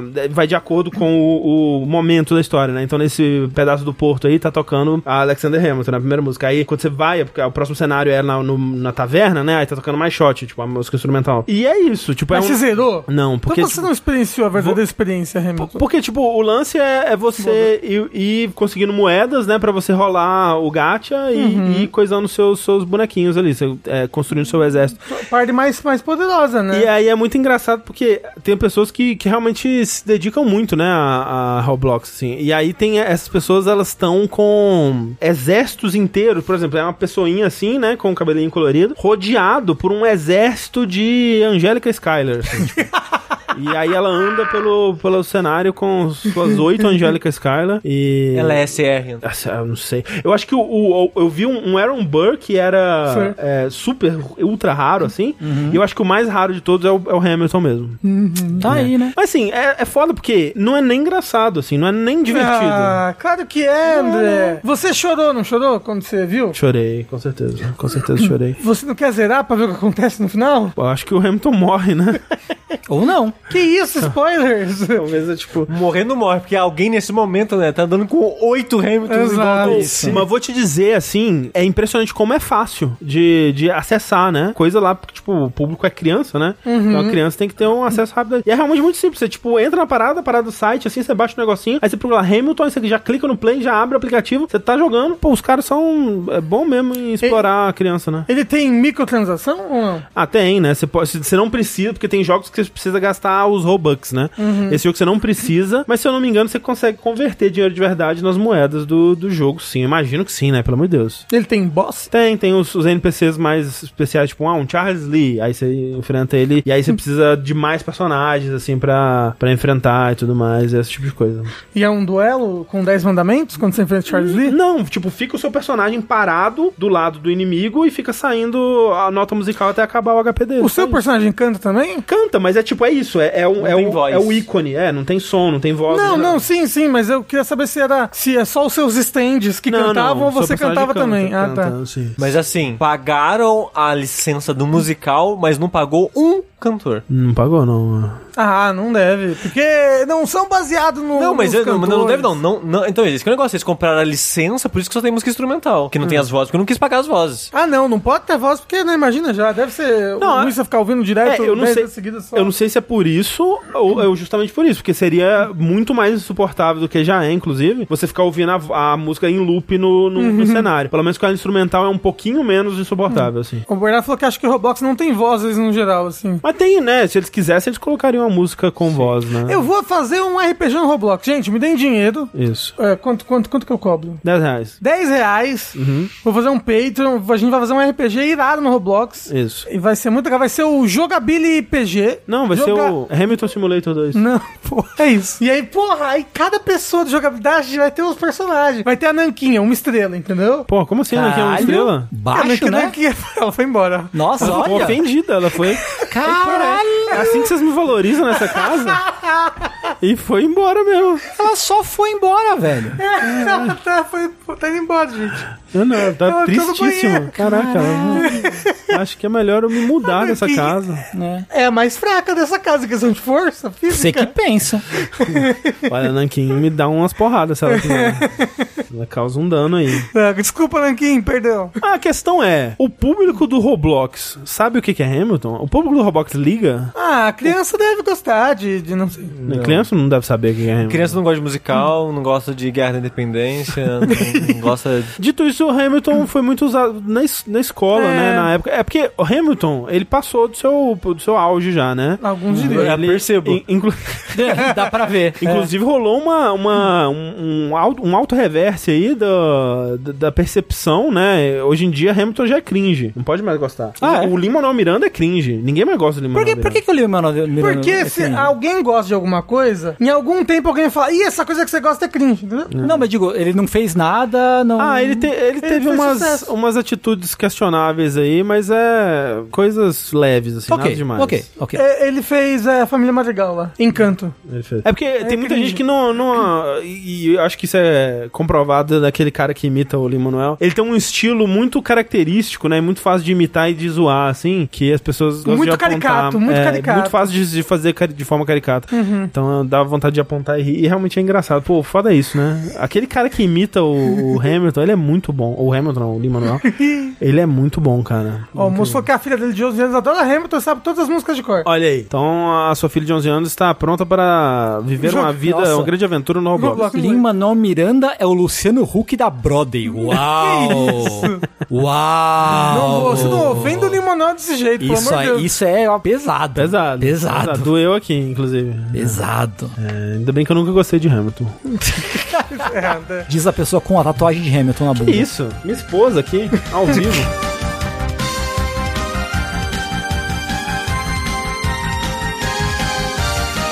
É, bom, essas foram as nossas notícias de hoje, né? Por incrível que pareça, não tem mais notícias. E vamos agora para o nosso bloco de jogos. Jogos que a gente já falou também, mas a gente retorna, porque A vida é cíclica. a vida é cíclica e Sushi e Rafa terminaram o tal jogo. Apesar dele. Apesar de. O PlayStation 5. Não, do Remnant. Às Ah, vezes tá. ele não quer que você termine ele. Às vezes no final da dungeon não tem chefe, buga e você tem que recomeçar a campanha. Às vezes a porta trava e não consegue mais avançar na história. O online no PlayStation 5 é um cocôzão. Mas tá bem, tá corrigido já. Eu, tô, eu tava jogando hoje já, inclusive. Tiveram dois patches desde que. A gente tá falando no caso agora de Remnant 2, que a gente já falou antes, mas agora eu e zeramos ele. Ele tá tendo patches. Ele teve dois patches no PC já. No PlayStation ainda só saiu o primeiro patch. Tem mais patches por vir. E os, e os dois primeiros corrigem bastante coisa e dão uma balanceada bem legal em algumas coisas. E no PlayStation 5, aparentemente está normal agora o negócio dos amigos. Porque eu entrei na sala de um cara que era meu amigo numa lista, na- lá na lista do amigo do PlayStation. A gente tem que testar se tá com aquele bug de se você tem mais de 100 amigos ainda. Eu acho que tá, porque todo mundo fala nas outras plataformas, é os seus amigos que tem o jogo, eles aparecem no topo. Uhum. Pra mim não aparece. E eu tenho, sei lá, 500 pessoas é, na lista E o amigos. pior disso é que, pô, você pensa, não, realmente, o o erro foi seu de ter 500 pessoas. Mas agora eu não posso deletar todas as pessoas, por exemplo. Eu tenho que ir de um em uma pra deletar. Se eu, se eu quiser não ter mais que 100 amigos, a minha única alternativa é ir deletando de um em uma, numa interface E horrível. eu não quero deletar as Calma. pessoas também. Eu também não queria ter que deletar as pessoas. Assim, Sony, entre parar horas da- do meu dia pra fazer isso, eu prefiro não jogar o jogo. Simplesmente. dito isso, a gente pode ainda testar ele pra ver como é que tá o online. Como é que tá o online com os amigos no PlayStation. Com estranhos tá. Não, com o estranho Tá tá, ok, ok. Assim, eu vou dizer que tá ok com o estranho, porque eu joguei basicamente o jogo duas, três vezes. Porque toda vez que eu terminava uma área, eu jogava ela de novo no modo aventura, pra ver se encontrava dungeons diferentes, chefe diferente, por aí vai. E depois fazia uma terceira vez com o desconhecido. Todas as áreas do jogo eu fiz isso. Todas as vezes que eu jogava com o desconhecido, é lag pra um caralho. Assim, dava pra terminar, jogava e tal, mas lag pra cacete. É, mas tá melhor do que no começo, o negócio do lag.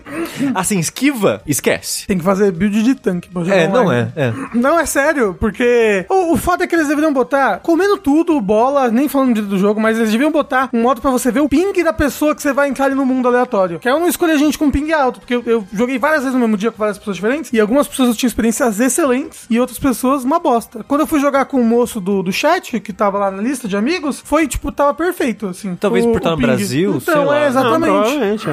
É, mas bem, Remnant 2, que é essa experiência Souls-like com um quê de procedural, só que de tirinho, pium-pium-pium, terceira pessoa. A gente falou muito da proposta dele em um dos vértices passados, e agora que zerou, eu quero falar de coisas dele com spoilers, assim, de experiências experiências que eu tive nele com spoilers. Eu zerei primeiro ele sozinho, né, Sushi? Eu zerei ele primeiro com um desconhecido que o, eu fui jogar com um desconhecido. Assim, eu só tinha feito. Eu tava na minha segunda área. Tava pra terminar a segunda área. Ah, o labirinto ou uma outra? Era a medieval. Aham. Aí eu fiz uma sala de jantar. Ah, eu não encontrei essa porta agora, mas não. Aí, nesse mesmo, nessa mesma dungeon, que é tipo um salão, eu encontrei um puzzle que tinha uma porta. Eu abri uma porta e não abri a outra. Eu fiquei tipo, caralho, como é que eu abro outra porta? Eu falei, beleza, vou procurar na internet. Eu só achava coisas relacionadas ao jantar, não achava relacionado ao puzzle da, da luz. Ah, que você só pode abrir uma por vez. É. Uma por run. Sim, que você tem que fazer as cores diferentes, né? É. Mas na hora, como eu procurava pelo salão, só aparecia as coisas do jantar. Aí nisso eu descobri o quê? Que se você jogar lá no co-op, tem um atributo que você libera, ressuscitando outro jogador. Uhum. Aí eu, beleza, eu preciso fazer co-op dessa área pra, né, pegar esse atributo, porque eu joguei sozinho. Eu passei uma semana tentando fazer o co-op nessa sala. Porque não achava, eu não achava. Quando eu, encontrei, sei lá, uma vez por dia eu encontrava. Entrava no mundo da pessoa, a pessoa já tava saindo. Ela já tinha feito o salão. A sala do... Então, eu, eu, ó, eu tô jogando esse jogo desde que lançou. Eu nunca encontrei essa porra dessa sala de jantar. Eu não faço ideia do qual é o puzzle dela. O que, que ela faz? Eu sei que ela dá uma moeda, certo? Não. Ela não dá uma moeda? Em algum momento ela dá uma moeda? Não lembro. A moeda é com o príncipe.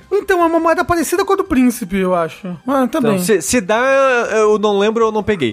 De qualquer forma, eventualmente eu encontrei uma pessoa que tava lá. E eu fiquei muito feliz, que era uma pessoa que tava lá pra isso. Ah, que bom. Eu entrei no jogo, logo em seguida entrou uma segunda pessoa, aí foi eu com... Quando vou fazer copo com desconhecido, eu sempre sigo desconhecido. Tipo, você Sim, eu- jogar no ritmo que a pessoa quer jogar. Exato. Então, ele foi pra sala de jantar e foi atrás dele. Ele deu uns tirinhos numa passagem secreta que tem no salão de jantar. Todo mundo entrou lá. Ele matou os dois jogadores no tiro e ressuscitou pra as pessoas ganharem Ah, habilidade. legal. E eu, aparentemente, ele tava fazendo isso pra ajudar as pessoas. Muito obrigado. Ah, obrigado, moço. Mas um dia desses, fui fazer isso com alguém. A pessoa já tava saindo da dungeon. Eu falei, putz, mó chato, né? Eu quitar com 3 segundos de jogo. Eu vou jogar um pouquinho com a pessoa, depois vou embora. Isso foi antes de você zerar. Antes de eu zerar. Aí a pessoa foi pro chefe da área. Ah, beleza, vamos continuar seguindo a pessoa. Nada, né, de muito spoiler ou nem nada do tipo. Isso não é spoiler porque eu tô jogando vendo cutscenes, os diálogos e tudo. Só que essa, esse mundo era o meu segundo, mas era o terceiro da pessoa. Ah. A pessoa matou aquele chefe e já foi pro final do jogo. Eu falei, agora que eu já tô aqui, foda-se. Fui até o último chefe com a pessoa. Você venceu o último chefe? Não, eu morri, a pessoa é, quicou os dois jogadores. Só peraí, a, a estrutura do jogo são três mundos aleatórios e o final do jogo, é isso? É. Sei. É, tipo, você. É que, co- como o Sushi falou da primeira vez, né? Você tem três mundos pra você ir: o mundo da floresta. No, o no mu- início, né? Então, mas é, são os mundos de depois também. Ah, ok. Né? Mas aí ele te manda um pra um desses três mundos, depois ele vai mandar pro mundo intermediário, que é sempre o labirinto, e esse mundo é sempre igual, é o mesmo, mesmo chefe, mesma estrutura, é sempre, sempre igual. É, o último,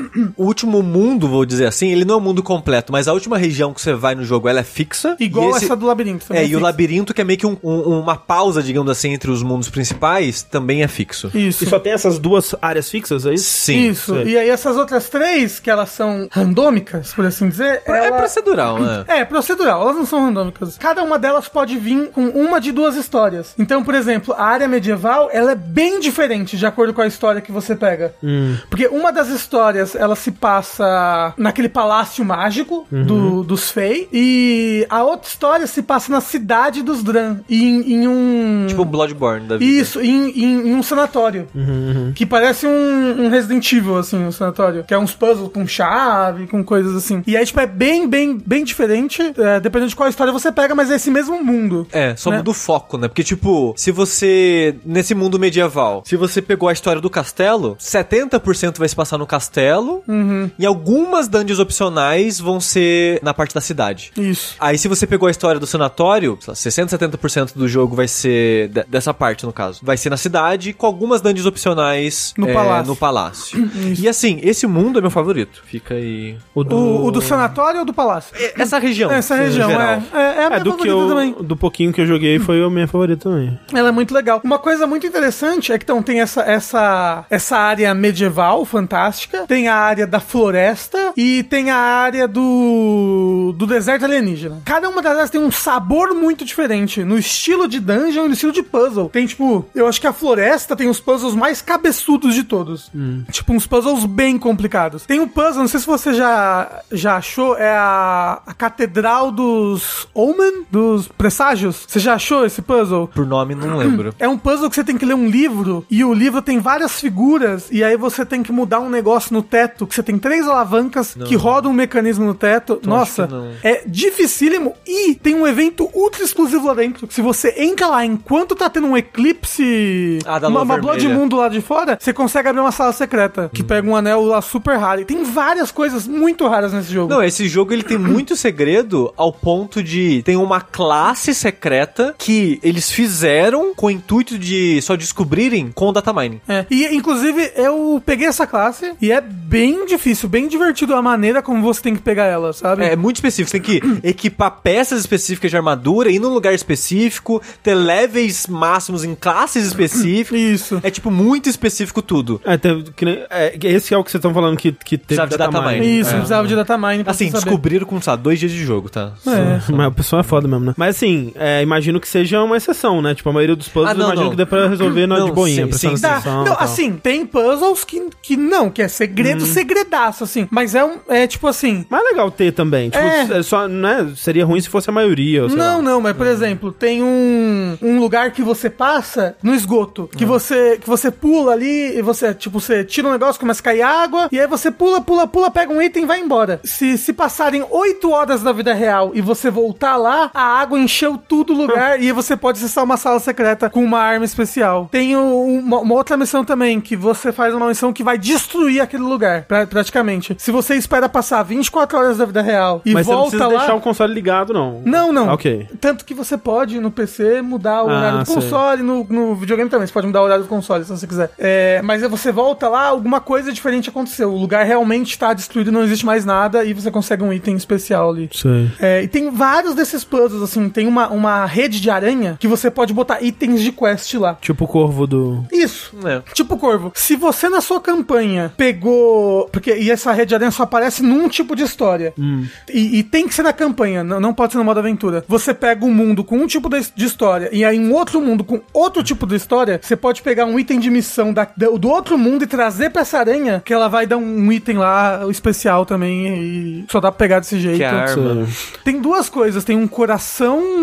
É uma relíquia. É, um coração especial e acho que uma arma É, especial. a arma eu tenho porque eu fiz co-op com alguém e a pessoa pegou. A arma que você diz é aquela que bate no. É, o cajado. Ah, não, o cajado é no próprio mundo que você pega. É porque eu sei que tem uma arma nisso também. Mas você sabe, você sabe esse cajado? Ó, você pega esse cajado. Eu sei que usa ele no- na, arma- na classe secreta, né? Então, esse cajado é um, um apanhador de sonhos. É um cajado com um apanhador de sonhos na, na, na ponta. Com ele, se você vê um NPC dormindo e você dá um ataque pesado, ao invés de dar um ataque pesado, você pega uma essência do sonho do NPC, aí você pode usar e entrar no sonho daquele NPC. é que nem Hollow Knight, que você cutuca É. com, a, com a espada do É, sonho. e aí tem, tem, Eu tem, tem várias coisas secretas, assim. Como esse jogo ele é altas inspirações em Souls, eu achava que aquela NPC dormir era só uma referência a Souls também. Tipo, ah, os NPCs dormem às vezes. E é um evento raríssimo essa filha da puta dormir. Eu Nossa. fiquei, eu fiquei mó tempão pra fazer ela dormir. Acho que metade das vezes que eu vou lá tá dormindo pra mim. Ó, que sorte, porque sei lá, é uma em 30 vezes ela E tá o pior é dormindo. que eu usava esse cajado, eu só não pensei em,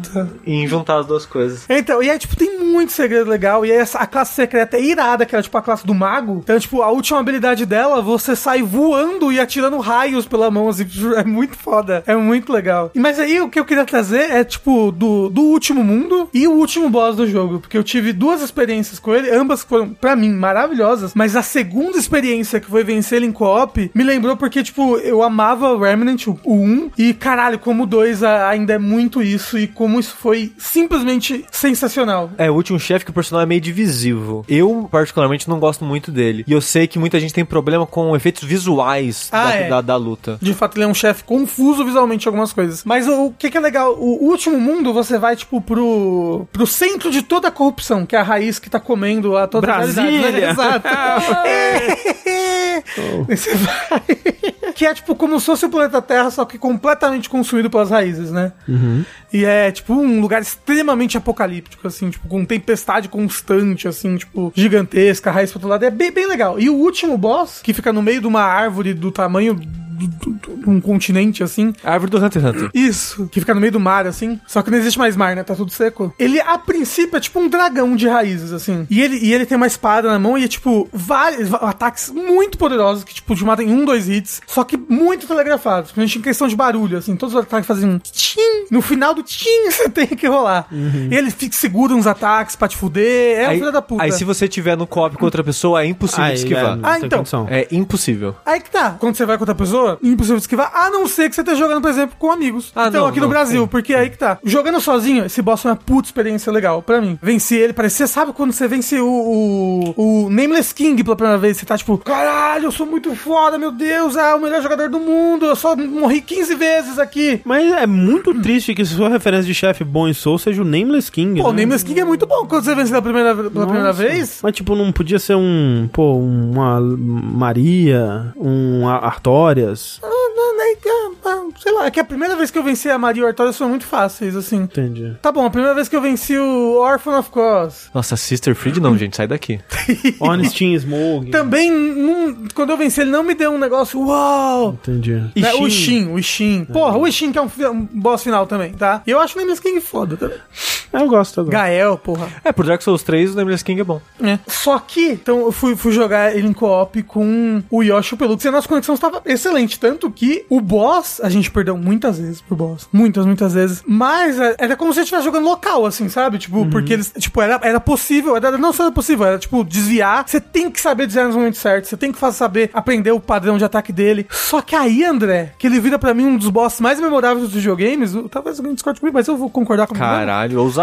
Porque a segunda fase dele é muito foda. A ideia da segunda fase dele é muito foda. Que é a corrupção. A corrupção, ela é retratada no jogo como glitch, né? A gente encontrou algum, algum monstro que era todo vermelho, cheio de glitch. Acho que a gente encontrou em algum Em momento. live, não acho que não. Não? Não. Bem, tem esses, esses monstros assim. É tudo que é corrompido no jogo é como se fosse uma corrupção digital. Isso. Fica uns glitch vermelho assim. O Ishin até o Jaffa não derrotou, derrotou em live, Raído, porra. E quando ele vai pra segunda fase, ele tipo se rasga no meio desse dragão, surge um monstro, e aí você vai pra um mundo digital corrompido, tem vários ataques malucos e bem difíceis que você morre sempre quando vai pra segunda fase, você morre porque é muita coisa, aí você volta e você vai aprendendo um pouquinho de segunda fase cada vez. O negócio é, o negócio é, quando ele tá tipo com 80% do HP na segunda fase, ele começa a dar glitch e voltar pra primeira fase. Então, tipo, ele dá puff, e aí de repente você troca a direção, você tá na primeira fase com o último ataque que o boss tava dando antes dele ir pra próxima fase. E aí ele fica mudando as fases do boss, inclusive a aparência, o lugar que você tá na arena, o lugar que você tá em relação às outras pessoas, entre os ataques dele. E aí você tem que ficar lembrando aonde ele parou na fase anterior, pra quando ele voltar pra aquela fase, ele vai continuar o Sei. ataque naquela fase. E aí os três jogadores coordenando isso, e depois a gente vencer, e a emoção, nossa, foi tipo assim, top emoções de videogames, assim, foi muito legal. E, foi muito tecnicamente parece difícil de fazer esse chefe, né? Tipo, da- o, o jogo ter que estar carregando dois cenários e chefes ao mesmo tempo e trocando assim. Tipo, tem algum load, uma pausa? Não, Não. é tipo assim. Pisca a ele tela. pisca e ele tá no outro lugar legal. você já, caralho. Mas assim, tem um atalho que. Atalho que eles tomam aí é que a segunda área é uma área que não existe, não tem. Cenário. É, só um vazio. Um mundo de Entendi, glitch, entendi, entendeu? entendi. É, e é isso que muita gente não gosta, porque é, é tudo vermelho, é difícil de enxergar e entender o que tá acontecendo. Sei. E você não gos- gostou muito? Eu só, é, eu achei o chefe meio, ah, meio caótico, né? Meio jogando sozinho, né? Eu não joguei com outras pessoas. Que o desconhecido ele morreu duas vezes e quicou as pessoas, que eu acho que ele tava achando muito difícil. Porque, né, tem mais gente, fica com mais vida, dá mais dano. Sim. Aí quando eu fui jogar sozinho, eu só achei um chefe meio, meio caótico e é isso. Muito verde. É isso, muito verde, parecia uma floresta, não Isso, tava ap- entendendo. aponta pro, aponta pro Daltônico e ri. Olha como ele é daltônico. O mundo do comunismo. Eu só achei o chefe ok. Não, porque agora mas- eu mas eu a gente que vai zerar em live. Mas em co-op deve ser mais legal mesmo. Porra, Você não, quer dizer o Sushi e o Andrezinho, coitado, que... é- Eu achei que você não ia mais querer. Não, cara. Você vai deletar as 500 pessoas da Sony de Amigos? Não, não vai precisar. Dá, dá- tá funcionando, eu tenho certeza. O Rafa tem certeza. Eu tenho certeza. A gente vai chegar hoje em casa, o sushi a gente vai testar. Hoje, quando eu chegar em casa, eu testo. Não, quando eu chegar em casa. e aí, se tiver certo, a gente joga amanhã de tarde. Pode ser? Amanhã de tarde é um bom dia pra isso, será? Eu tava pensando sobre isso. Pô, claro que é. Todo Mas dia. talvez, um bom talvez dia. seja um bom dia pra isso. Mas assim, Eu falei, caralho, já era pra mim um dos melhores jogos do ano, mas essa experiência que eu tive é, me lembrou tanto das melhores experiências que eu tive no, no, no Remnant 1 e o porquê que eu gosto tanto desse jogo e porque ele é tão único nisso. Porque assim, quando você faz um boss em Souls, co-op, em Dark Souls, Não é legal. Não é legal, não é a mesma coisa, sabe? É, não acho que engrandece a experiência. Tipo, eu acho que o co-op, sei lá, nunca achei super legal Não, o, co- co-op no Souls. É, assim. co-op, o, mecanicamente, os jogos, eles nunca foram pensados pra lidar com co-op, eu sinto. É. Sempre fica meio fácil, pelo menos pra alguém, vai ficar mais fácil, sabe? E, e uma parada que é muito legal no Remnant é que ele é feito pensando no co-op com adaptações pra jogar sozinho. É o processo É o reverso. contrário. É. né? E jogando ele co-op, que é quando ele brilha. Jogando ele co-op é muito legal, porque ele exige coordenação, ele exige comunicação. Se tá andando os três aqui, um vai embora e ativa a luta sozinho, tem chance dele morrer. Às vezes ele não vai conseguir fugir a tempo ou o resto chegar pra salvar outra pessoa, por exemplo. Porque é muito perigoso você andar sozinho nesse jogo. Você tem que coordenar bem os inimigos, né? Os, os inimigos maiores, que o jogo faz um tchim quando eles aparecem. Muitos deles têm condições específicas pra você dar mais dano. Então você tem que coordenar a equipe, tipo, ó, o che- tem um inimigo que ele joga um coração, né? Só que ele só toma dano, basicamente, quando você atira no coração dele, mas o coração dele explode. Então ele arranca o coração e joga em você com uma granada. Só você tem que atirar no coração. Só que explode. Então fica aquela parada de, ah, eu vou distrair o bicho, porque você, você tirou né, a câmera pra olhar pro coração. O bicho tá vindo atrás de você. Se você tá jogando sozinho, ah, tapa na cara. Metade da vida. Então você tá jogando de galera, tem que coordenar. Tipo, ah, sei lá, vou distrair aqui, vocês atiram no coração. Cuidado pra não explodir. Aí tem mais minion em volta. Essa, esse tipo de comunicação é muito comum em quase todo inimigo desses especiais. Tem alguma condiçãozinha de, ah, destrói a armadura, espera um momento específico, faz isso, faz aquilo. Que eu gosto nesse jogo porque é um cop. Eu sinto que vocês têm que conversar. Jogar com desconhecido é legal, mas é meio vazio, a pessoa vai fazer cagada, aí é, é- tipo, é, é legalzinho, eu me divirto, tanto que eu joguei muito co-op com desconhecido, mas o legal mesmo do Remnant é jogar com os amigos, é discutir os puzzles, é conversar sobre, né, o mundo. Exato, tipo, pra descobrir esse puzzle do que eu falei que é da sala que você mexe os negócios no teto, porra, lê o livro e aí, tipo, o que que esse símbolo quer dizer? E aí discutir é, é muito legal, mas, mas como eu falei, tipo, no final, quando nós três éramos um contra aquele boss, tipo, é a 15 quinta tentativa, e aí a gente sabe todos os padrões do boss agora. E ai meu Deus, errei, caí. Aí, ah, meu Deus, agora como é que a gente vai se coordenar, sei lá, eu e o Pelux que sobramos pra tentar é, ressuscitar o Yoshi antes que ele E ela acabe e colocou morra. a culpa no Yoshi. eu lembro, mas eu acho que da última vez o Pelux morreu, coitado. E a gente venceu, tipo, quando tava quase morrendo o boss, o Pelux morreu e venceu, tipo, eu e Yoshi. E O pergunta- rolou pro buraco. E perguntaram se o jogo funciona bem solo. Funciona. Bem melhor que o um. É bem melhor que o 1. Agora tem mais de uma classe que consegue sobreviver. Então você pode começar com a do cachorro, por exemplo. Que o cachorro ele distrai os inimigos e te ressuscita. Então você ressuscita pelo menos uma vez. É, durante chefe, né? Porque tem um intervalo de tempo. Aí tem uma classe que é tipo um tanque, que ela se ressuscita sozinho uma vez. Aí você tem um médico, que você tem mais ferramentas pra se curar. Então tem várias classes que ajudam você a jogar sozinho e agora você pode combinar uma classe na outra. Então você pode jogar tipo tanque, que não joguei a maior parte do jogo. A classe de tanque e healer. Então eu me ressuscito sozinho, eu tenho mais defesa e eu curo pra cacete. S- Sabe o que que eu joguei que, tipo, foi mu- é muito, muito bom pra jogar sozinho? Cachorro e Summoner. Que é, você e mais dois bichos. É vo- Você, o cachorro e mais dois bichos. E os dois bichos têm bastante HP e dão bastante dano. É como se tivesse uma party completa. O ruim é que eu liberei o Summoner quando eu já tinha level 10 do cachorro. Eu não quero usar a classe que já tem level 10. Ah, Porque eu quero maximizar as outras. Delstorm me perguntou: tem farm nos Remnants? Tem um grupo de amigos meus que parece que todos os jogos deles são um grind infinito. E vê essa galera jogando um e fica com preconceito. Tem grind assim, no farm? sentido de. É, fa- farm ou grind? Tem, tipo, no sentido de às vezes você tem que refazer a mesma área várias vezes pra pegar uma configuração que você precisa ou coisa do tipo. Mas, como a gente falou, não tem loot tipo Diablo nem Não, nada. é, tipo. é tudo fixo. O, o, que teria, o que teria de grinding é, ah, eu quero uma build específica. Aí, aí eu já tô supondo que você olhou na internet, onde tá tal coisa, onde tá a arma, armadura, o que você quer. Aí você vai tentar pegar. Aí você tem que dar uns refresh no mundo até vir a condição que você precisa pra aquilo. É, e você só vai saber se veio a condição várias vezes jogando aquele mundo. Exato. Mas até aí é uma situação muito específica. Se você só quer jogar o jogo, não tem grind. Você só vai uma vez e zera o jogo. É. O... E é muito legal esse negócio de classe, viu? É, foi, foi bem bacana como tava bem diferente a maneira no final do jogo, como tava os nossos três personagens. E o personagem que a gente vai jogar agora aqui, é, eu vou fazer ele ser um ar... Não, ele vai ser tipo um moço do, do mato. assim. Um moço do Besteiro. Um moço do mato arqueiro que tem cachorro. Caipira. Isso. É, agora eu quero saber, falando, falaram, falaram, não me disseram nada sobre Remnant 2. Eu preciso que vocês coloquem Remnant 2 num plano cartesiano aí, com duas coordenadas, né, um X e um Y, onde a coordenada X vai de desinteressante a interessante e a coordenada Y vai de ruim até bom, no que configura a nossa nota naval. Posso só dar mais uma palhinha aqui rapidinho? Três segundos. O moço do chat, ele falou: Ah, Rafa, você vai ter que jogar o modo zumbi do Call of Duty, que, né, tem esse negócio aí. E não é a mesma coisa, porque o Remnant é tipo Dark Souls. Você rola. Você rola e faz build. Uhum. Você faz build, você lança magia, tá? Tem, tem esquiva. Isso. Tem barra de stamina. Tem- Tem, tem- moça do level up. Tem peso de armadura, e você pode rolar mais rápido, mais devagar. Tem é, muita coisa legal. E é bom. Nota naval. Vai, Sushi. Eu vou dar C7. C7, onde C a qualidade, 7 a interessância. Eu tô levando em conta que todos os problemas que eu tive com o jogo, quem jogar no futuro não vai ter, eu espero, mas é que bom pra você. Eu que paguei mais caro pra jogar o jogo mais cedo, me fudi mais. Como costuma ser, infelizmente, né? É, eu fico triste, mas é a vida. E você, Rafa? O, o Teve Doc falou: Dark Souls é o boss baby do Rafa. Gente, esse jogo ele é pra ser comparado com Dark Souls, gente. Caralho. Ele, ele é proposital, gente. É um Souls. Deus. Tá? E a minha nota é B9. B9. Rafa, o maior fã de Brainstorm 9 do, Eu, muito demais.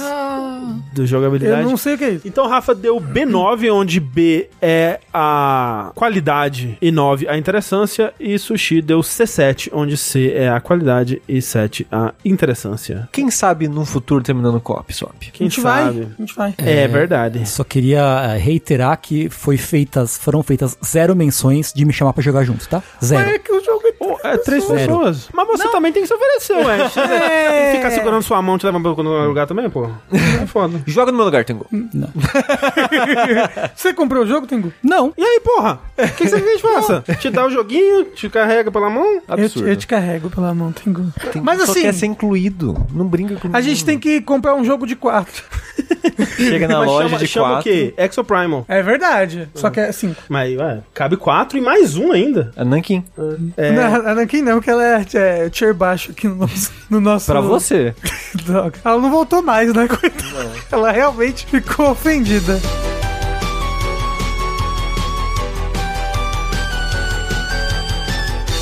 Vamos lá então para o nosso bloco de perguntinhas dos ouvintes aí, que foram enviadas por vocês, nossos queridos ouvintes, através do nosso e-mail, que é o vértice.jogabilidade.de, ou para o nosso é, Telegram, que é o arroba jogabilidade. Lá você pode também enviar suas perguntas sobre temas diversos de videogames, né? É, uma, um questionamento, uma pauta para discussão, uma dúvida existencial, normalmente que envolve videogames, né? A gente prefere. E a gente pode ler e transformá-la é, em conhecimento mais ou menos assim, Rafa. Olá, queridos jogadeiros. Me chamo Rafael. De fato, me chamo. Olha aí, viu? E gostaria de uma ajuda, contando com o conhecimento ilimitado de vocês, para indicações do que jogar com minha namorada. Já tá errado, já que tem namorada. Rafael tem namorado. Ela tem certa familiaridade com videogames, até competimos no Mario Kart, mas nada muito elaborado, como controlar câmera com segundo analógico. E ela já me disse que provavelmente não teria paciência com jogos muito longos, que prefere sessões mais curtas. Ela gosta bastante de livros de mistério e investigação de assassinatos, tipo Agatha Triste, Sherlock Holmes, Sh- Sherlock Holmes, e gosta de jogos de puzzle simples para celular, no estilo Doku, Sudoku. Então pensei que jogos de puzzle com essa temática seria uma boa pedida. E lembrei de Return of the Obra Dinn e The Case of the Golden Idol. Não sei se são jogos complexos demais na lógica de videogames, que sei que, eles não- que ela não tem costume. E eu não queria monopolizar a jogatina e deixar ela de assistente, então deixa ela jogar, ué. Vocês recomendariam esses jogos para duas pessoas jogarem juntas? Ah, porque ele quer jogar junto. Quais outros jogos desse estilo ou temática recomendariam? Preferencialmente jogos no Switch. Eu acho que a princípio o Return of the Obra Dinn e Case of Golden Idol, o Case of the Golden Idol só tem pra PC. Acho que já saiu. Saiu pra Switch. É, Saiu? Ah, então, então são dois excelentes jogos de mistério. Ela gosta de puzzle? Que você falou que ela gosta de jogos puzzle simples pro celular? É, então, é. Como é que é aquele do moço que depois só dá take fora, mas que tem, passa numa ilha? Olha, anotem essa daí. Como é que é o nome? Witness. Ela, já, talvez não dê Witness logo. O moço que só dá take fora, E depois aparece na depois ilha. aparece numa ilha, Ele mora numa ilha. mora numa ilha. Incrível. É, Mas Como é que é o nome do jogo? The Witness. Não, o nome do moço. Da Jonathan Blow. Jonathan Blow. É, mas é, mas assim, as duas que ele sugeriu aí, Obradin e Golden Idol, eu acho que são boas, porque são jogos mais mecânicos, né? É, com- porque a gente não sabe exatamente se ela vai gostar de um jogo de puzzle super narrativo, como por exemplo disseram ali o Ghost Trick, né? Eu acho que seria, o Ghost Trick é muito bom, mas se ela gosta de uma historinha mais, mais, né, guiadinha ali. Ou por exemplo, eu sugeriria também os próprios jogos do Sherlock Holmes pra PC, da, os jogos da Frogwares, assim, só que eles são mais puxados, né, narrativa, tudo mais. Eles têm bastante é, da parte de investigação, mas é, eles têm uma parte narrativa forte. Mas também. se ela gosta de Sherlock Holmes, talvez realmente, né? Talvez. Talvez a a IP chame a atenção dela. Talvez, talvez. Mas olha só, ela falou, ele falou jogos de puzzle e usou Sudoku Então, como pois é, exemplo. pois é. Aí eu recomendo o quê? Picross S. Uhum. A linha Picross é, pra Switch é maravilhosa. Mas Picross dá Mas pra ele- jogar junto, assim, se divertir? tem, tem um modo co-op. Hum. É que ele falou jogos pra jogar junto. Pra jogar Mas, junto. mas assim, fica a recomendação pra ela jogar por conta própria também, se ela Ah, quiser. sim. É, mas realmente, talvez pra ela jogar por conta própria, também tem os Ace Attorneys, que tem falado no chat. É, isso que eu ia falar, Visual Novel, eu gosto muito de jogar Visual Novel com a Thalissa. Então, tipo, 999 talvez seja uma boa. Mas ela, ela não quer jogos longos. Mas não é longo, 999, todos os finais umas 8 horas. Mas é meio longo, né? É. Duas horas, tem que ser um jogo duas horas, é difícil. É. Ó, é que é que é foda que são dois analógicos e começa a ser mais difícil mecanicamente, mas Portal 2 é bem legal em co-op. Eu tô falando, é overcooked, mas não é o tipo de puzzle que ele disse que ela gosta, né? Uma, co- eu acho que é, realmente uma É. coisa mais de, de mistério e lógica. Ó, é, o Luca não sabia mexer em nada de dois analógicos. E o jogo que eu botei pra ele tentar aprender dois analógicos pela primeira vez, há muito tempo atrás, foi Portal 1. E ele conseguiu zerar. Viewfinder. Viewfinder, Viewfinder é bom. é. É, não é longo e é um jogo como não tem urgência pras coisas, dá pra ir se acostumando com o analógico tranquilo e eu não acho que tem muita lógica de videogame necessária pra fazer os puzzles. Se eu fosse montar top 3, assim, de recomendação, seria o Obradin, Case of the Golden Idol e o The Witness. Pensando aí na, no que- nas informações que você deu, né? No tipo de jogo e tudo mais. É. Talos Principal não, Talos Principal é uns puzzles muito videogame. É meio cabeçudo, não sei se. Mas Porque, não- é porque assim. Nem, nem pra absurdo, é porque é muita lógica de videogame, eu acho. O, a parada é, eu não vou recomendar jogo de puzzle que eu. Que a pessoa fala, ah, Sushi, recomenda o Patrick's Parabox e o Monster Expedition. Não cai na descrição que ele deu. Eu, são jogos que eu adoro, sempre recomendo quando vou falar de jogo de puzzle. Mas eu não sei se é o caso aqui. O, o- a Clarice, o pessoal do chat recomendaram, é o Professor Layton, É realmente. verdade, é verdade, é uma boa. É, o, o, O Professor Leito é, eu não o- sei é o tipo de jogo que você joga quando você tá se sentindo muito inteligente, você quer co- colocar você um pouco mais pra baixo. Assim. que aí você, porra, ah, já joguei jogo de puzzle. Aí ele te dá três palitos de fósforo e manda você construir uma casa. Você fala, fudeu, não sei.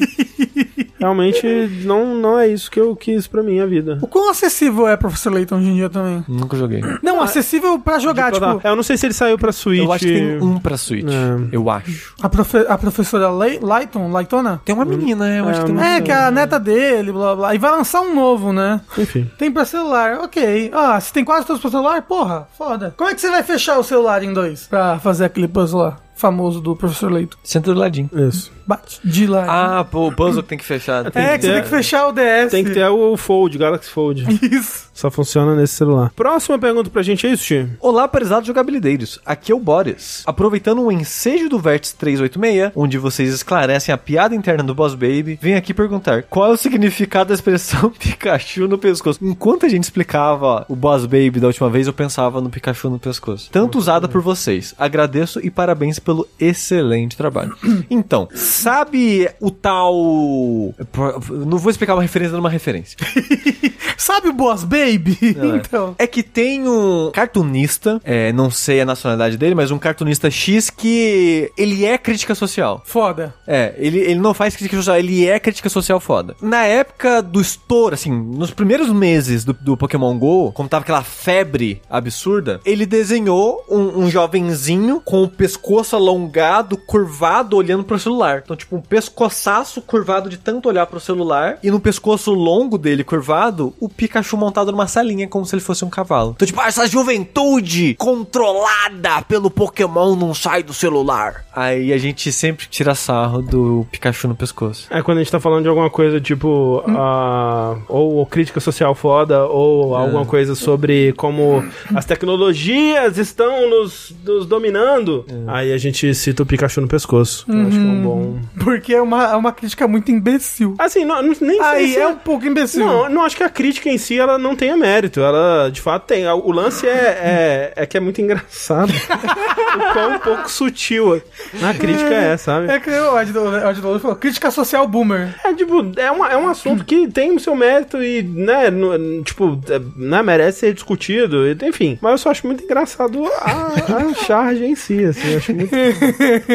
É, é, e assim, a minha postura é desse moço aí. É, exato. Só faltou o pescoço alongado. Beleza, obrigado aí. Se a gente puder esclarecer mais piadas internas, porque a gente, às vezes, a gente perde o controle, né? Desculpa. E realmente... É 10 anos, né? Exato. É, Onze acontece. Mas obrigado aí pela sua... Eu, eu, eu, eu gostei que na abertura, desculpa, eu gostei que na abertura alguém falou, lá vai a jogabilidade com suas piadas internas, quando tava falando do, da viagem astral com o cimitarra. Tipo, a gente é meme do Twitter de, sei lá, três dias atrás, pelo amor de Deus, minha piada interna. Primeira vez que é citado no podcast. É a piada interna do Twitter. Exato. Que eu também é. não sabia. Então, às vezes a gente precisa Não. trazer você para o mundo da piada do Twitter. É muito engraçado a pessoa não ter o contexto e ficar pensando, como assim cimitarra no plano Hum. verdade. astral? E ela bota no Google, cimitarra plano astral. E imediatamente parece um moço da cimitarra e pega ela pelas costas. Explica o Tom Talarico, não conheço. Tom Talarico é um compositor de videogames, ou a gente achava que era um compositor de videogames, que o ano passado ou dois anos atrás saiu quatro. um- um- uma investigação, digamos assim, sobre a carreira dele. E aparentemente, muitas das coisas que ele falava que era dele não foi ele que fez. Cara, foi esse ano, não foi não? Não, pelo menos ano passado. Do, o vídeo do H-Bomber Guy? Eu acho que é desse ano. Eu acho que é desse ano também.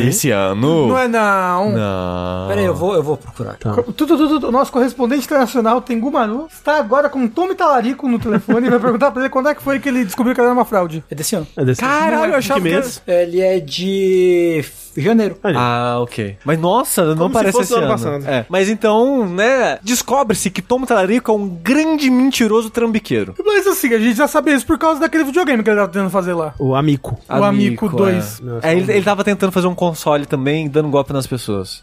O Sushi falou dois anos atrás. Ah, É. e, e Talarico não é apelido, realmente. Esse é o maior É o nome twist. dele, é o nome dele. É o nome dele. Mas então, obrigado, Boris, também pela sua pergunta. Próxima pergunta pra gente, Tengu. Oi, amigos jogabilideiros. Me chamo Rodolfo Marinho e queria fazer com vocês um pequeno exercício de futurologia que julgo ser divertido propondo a seguinte brincadeira. Quando a internet de alta velocidade for uma realidade nas casas do consumidor médio de videogame, que desde sempre será um consumo caro, tal qual a luz elétrica é hoje, de tal ponto que a latência e input lag só possa ser notada através do- dos programas de PC, imperceptíveis para nós, e que as grandes publicadoras tiverem cada uma delas o seu serviço de assinatura em nuvem. Como vocês imaginam que se dará esse consumo? Teremos que assinar diversos serviços se quisermos acessar os melhores exclusivos? Será mais como música, que o álbum já será lançado diretamente nesses serviços? Ou será como cinema, que teremos que comprar o jogo para acessar no dia 1 e daí aguardar os meses para entrar na respe- respectiva assinatura? Nossas bibliotecas serão acessíveis? Ainda existirá para aquele velho jogador que poderemos ser nós que hoje somos 30 a mais? A fabricação e venda de consoles que só existem com esse fim? Ou será como comprar uma vitrola hoje? Até existe, mas é tão específico que é mais caro e caro. Vocês arriscam qual será o último PlayStation com fabricação de grande escala? Uso o PS de exemplo pela facilidade de numeração. Teremos um PS8 ou o 7 já fará essa transição híbrida? Desculpe pela per- pergunta extensa, valeu a est- atenção e parabéns pelo excelente trabalho. PS, provem chá com leite no lugar da água, mudará a vida de vocês. O que que você acha de chá com leite no lugar da água, Sushi?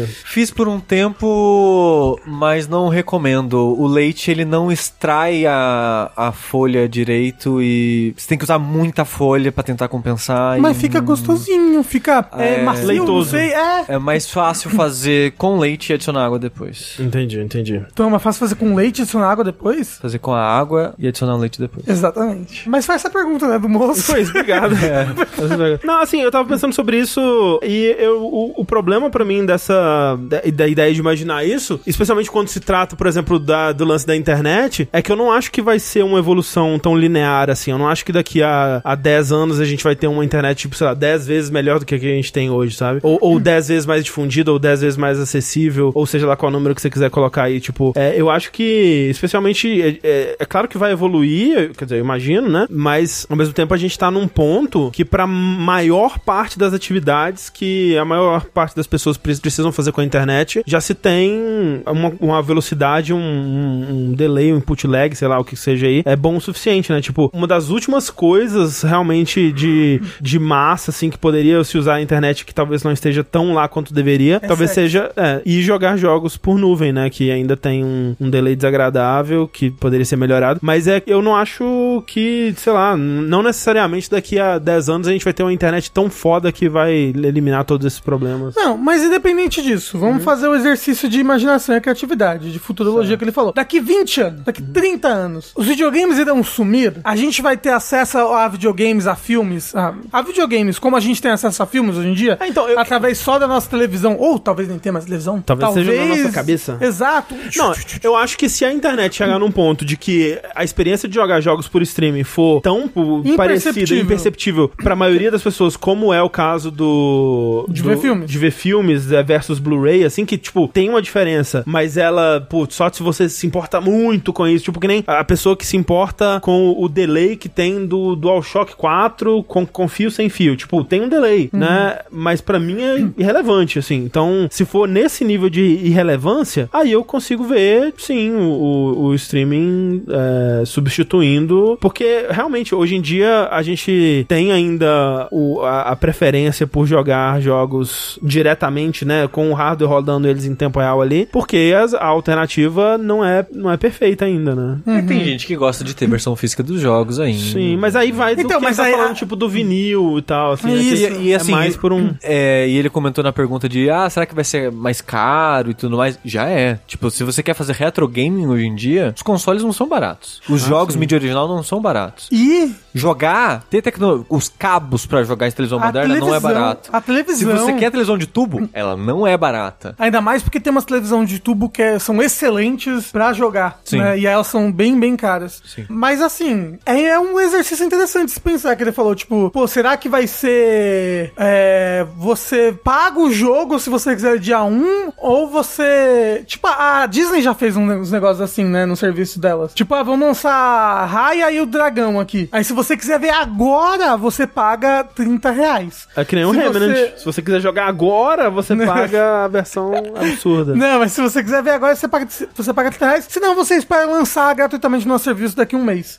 Será que vai ser isso? A gente vai assinar o plano de serviço de cada uma das, das empresas que a gente gosta? Ou, tipo, a Sony não vai lançar mais console, vai ter só o Sony Plus, onde ela lança os, os jogos dela e das third parties que ela faz acordo. E, a gente, e vai ter tudo na nossa televisão, já. E vai ser muito triste isso, porque a Sony comprou a Gaikai há 50 anos atrás e até hoje não tem um serviço de streaming bom. É verdade. Eles lançaram um, um- um outro serviço aí que agora roda 4K, não lançaram? A não? Sony? É. Não, não vi. Se chama comprar o videogame e jogar na sua casa. isso. Mas o no comecinho ele comenta, pergunta, né, de como é que isso vai transformar os jogos? Eu não sei, mas sem dúvida vai. Ah, sem dúvida, Se sim. streaming de jogos se tornar o padrão em vez do, do, do- a norma em vez Da sessão. da exceção, sem dúvida isso vai influenciar e moldar os designs dos Assim, jogos. Assim como, né, a, a existência da Netflix, da Disney Plus, influencia o tipo de conteúdo que você tem nesses serviços. Assim como a existência de um Game Pass também influencia o tipo de jogo que é feito já pensando em ser lançado pra Game Pass e coisas do tipo. Mas vamos falar a realidade triste aqui? Desculpa, se você tem problema com isso, tá pro ouvido. Se falar mal do futuro. 30 anos, gente. Ah, sim, né? Ah, não. Aquecimento global, gente, 30 anos, a gente tá fudido. Já estamos fudidos agora já. Olha os gráficos do, do- do- da temperatura mundial. Ou seja, não vai ter console. Exato.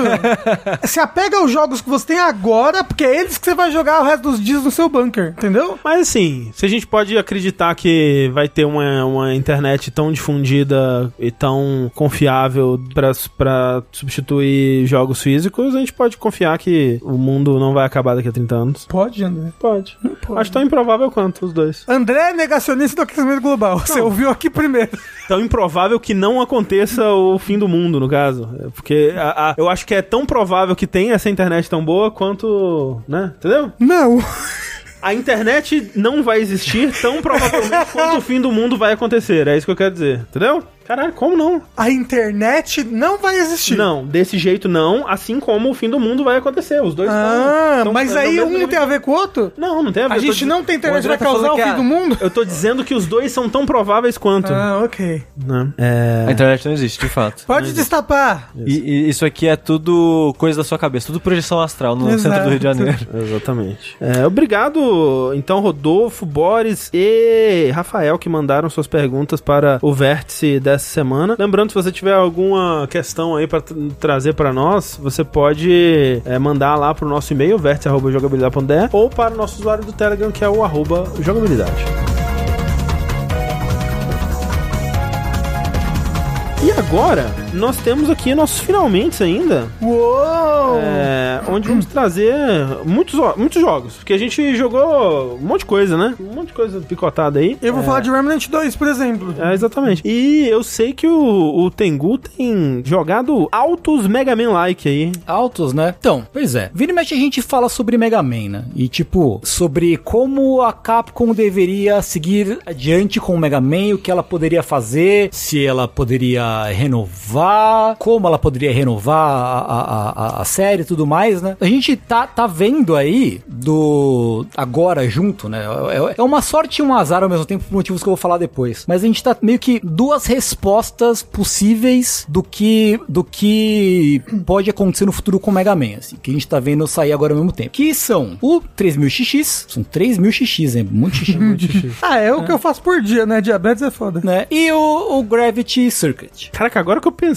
no nome desse jogo em português, é muito infeliz, É né? péssimo. Não é 30 xixi? Então, a- acho que a ideia em, em inglês é 30XX, É, né? sim. Só que, a- só que realmente, a gente, a gente não fala anos do jeito que eles falam, dividindo pela, Dezenas. pela dezena, né? Então a gente chamaria realmente de 3000XX. É, É. é. porque, pra quem não sabe, é uma referência a Mega Man X que começa falando que ele se passa no ano de 2000 e XX. Que 2000 é o xixi. jogo que veio antes, Isso, né? ele é Tem sequência do 2000 XX. 2000XX. Fizeram mil xixis entre Cara, que é muito xixi, né? Bastante xixi. É, Se você for pensar, na verdade não é tanto assim, não. 3 mil? 3 mil xixi? Eu faço uns dois por dia. Ah, Então, deve- ah, depende se for uns espalhado. dois anos, É, né? Se for espalhado por um grande espaço de tempo agora, se for imediatamente os 3 mil XX chegando. Quanto tempo demorou entre o 2 mil xixi e o 3 mil xixi, Tengu? acho que uns três anos. Aí, ó. Mil xixi em Mas- 3 mas, anos? Mas, você não. Mas bom, foda-se. Gente, pare e pensa no que você tá falando.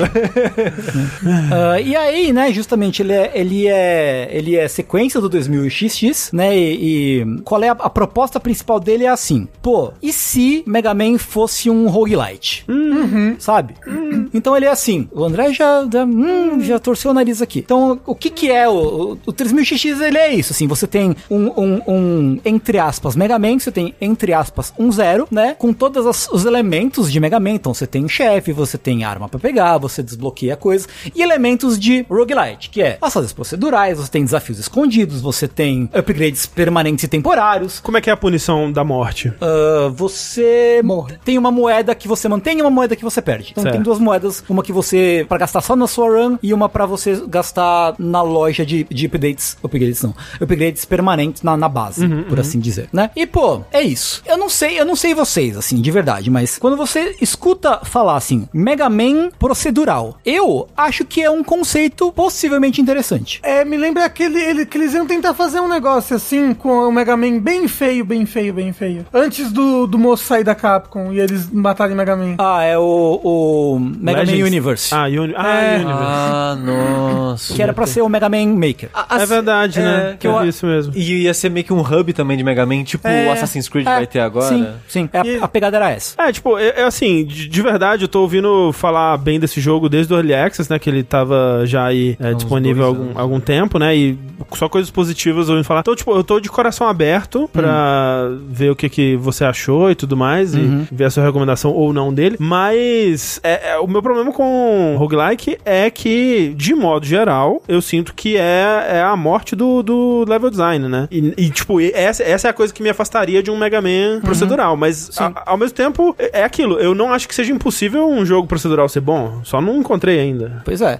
Porra, não encontrou nenhum jogo vocês. É. Então, e aí, jogando, tendo jogado tanto o, o beta, né, e agora saiu 1.0, né, saiu do Early Access, o, o 3000XX, é tipo, você, me- você pode se perguntar também, tipo, se é um conceito interessante, por que, que não tantas pessoas fazendo? Aí você joga o 3000XX e fala, tipo, ok, eu entendi porque não tem mais tanta pessoa fazendo. Porque assim, fazer videogame é muito difícil. Ah, sim. É muito difícil. E pra mim é meio que isso- o que você falou. Tipo, porque se você pegar, sei lá, um jogo como Diablo, ou como Hades, ou como. Fala outro procedural aí, sei lá. Bind of Isaac. Binding of Isaac. Remnant.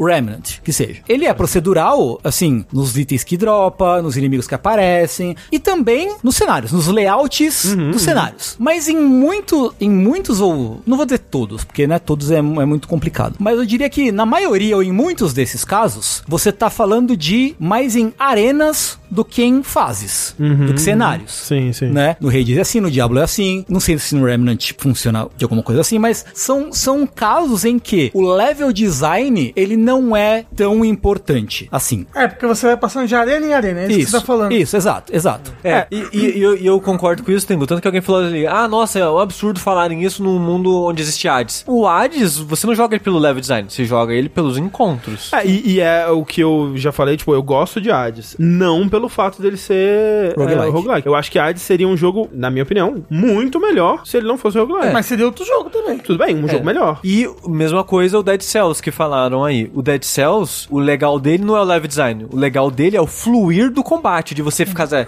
aquela bate com tudo, tipo, né, cai com tudo, bate na porta, aí a Sim. porta estilhaça dá stun no inimigo. A maneira que você vai conectando uma coisa na outra e o jogo não para nunca, isso que é legal. É, eu, o- e, eu, e eu acho que é outro jogo que, pô, imagina um Dead Cells, um jogo que joga como Dead Cells, que fosse um Metroidvania, porra, completinho ali. Eu acho né? que seria melhor. o eu update acho. do Castlevania não é meio, meio que isso? Eu não vi como é que é, Qual? ser sincero. Tem um- Ah, o update de Castlevania, é, não pro, sei. pro Dead É. Cells. Eu, eu não joguei, mas elogiaram muito. Tipo, o que eu quero dizer é, tem vários jogos que são roguelike que eu gosto, apesar Sim. de serem roguelike. Sim, sim, sim. E aí, assim. Mas pro gosto do André. Tem gente que gosta porque roguelike. Eu, Não. eu só, só posso dar a minha Sim, sim. opinião. Claro. E aí, assim, não é o caso pra um jogo de plataforma, né? Um Mario, um Mega Man, um Castlevania clássico, jogos assim, em que o importante, né, o level design é um dos elementos mais importantes. Você tem duas, dois elementos, vai, num jogo desse, assim. Você tem, dá, pra- dá pra dividir em dois elementos. O level design, as mecânicas e como as duas coisas conversam uma coisa com a outra, né? É tudo focado nisso, nesses dois elementos. Então o level design é muito importante, né? Muito, muito importante em jogos como esse, né? O que quer dizer que você colocar um algoritmo pra fazer o level design, você realmente, você tá meio que matando a experiência do jogo, na minha opinião, sabe? Então, por exemplo, no, no, no 3000XX, em um jogo de Mega Man tradicional, a fase tem várias rotas. Você sabe que, ah, se eu for por cima vai ser mais perigoso, mas eu vou ter uma recompensa maior. Se for por baixo vai ser mais tranquilo, mas não vai ter tanta coisa. No 3000XX, os dois caminhos levam ao mesmo lugar sem diferença nenhuma. Tipo, é um mais perigoso, um menos perigoso, os dois chegam ao mesmo lugar sem nada. Não tem, tipo, paredes ocultas pra você descobrir segredo na fase, né? Então é tudo muito. É um lugar pra você ir, pra você andar pra direita. Segura pra direita e vai. As plataformas não têm propósito, as, as, os. Não tem propósito. O design de fase não tem propósito, sabe? É, o que, o que, tipo, eu fico pensando até porque ele, esses jogos, como o, o 3000XX e outros jogos com, que fazem jogos plataforma com elementos procedurais, eles tentam fazer blocos, né, de blocos prontos e a organização desses blocos é que é procedural, mas realmente, tipo, e aí os blocos em si, eles podem até ser divertidos, mas eu, eu, eu fico também achando eles meio soltos, né, eles meio... Dá pra não- ver a costura. é, não conversando com, É, com o- os outros e tudo mais. Eu, Sim. eu, eu, eu, eu não joguei o 3x, mas eu, por exemplo, como é que chama aquele outro jogo do ganhador do BAFTA, Glauber Kotak? É, Rogue Legacy. Rogue Rogue Legacy, Legacy. que Pô. também é plataforma com ele- Um, um dois? É, Eu, eu só joguei um. Ah. né? Tipo, ele tem blocos de plataforma É que foi, ordenados. foi né? um dos primeiros, assim, dessa nova leva, desse ressurgimento dos jogos indies, né? Não é Sim. o Rogue Legacy. O primeiro? Ele que veio com o nome Light, Roguelite. Ele foi o primeiro jogo a se chamar de Roguelite. Ah, é? É. Não, não lembrava desse Eu, detalhe. tanto que na época, tipo, em site deles, coisas que eles descreviam, tava Roguelite entre parênteses. Hum, tá aí. É, porque, tipo, é light, sabe? É só um negocinho Não é que- igual o Rogue, né? É, não é like, é light.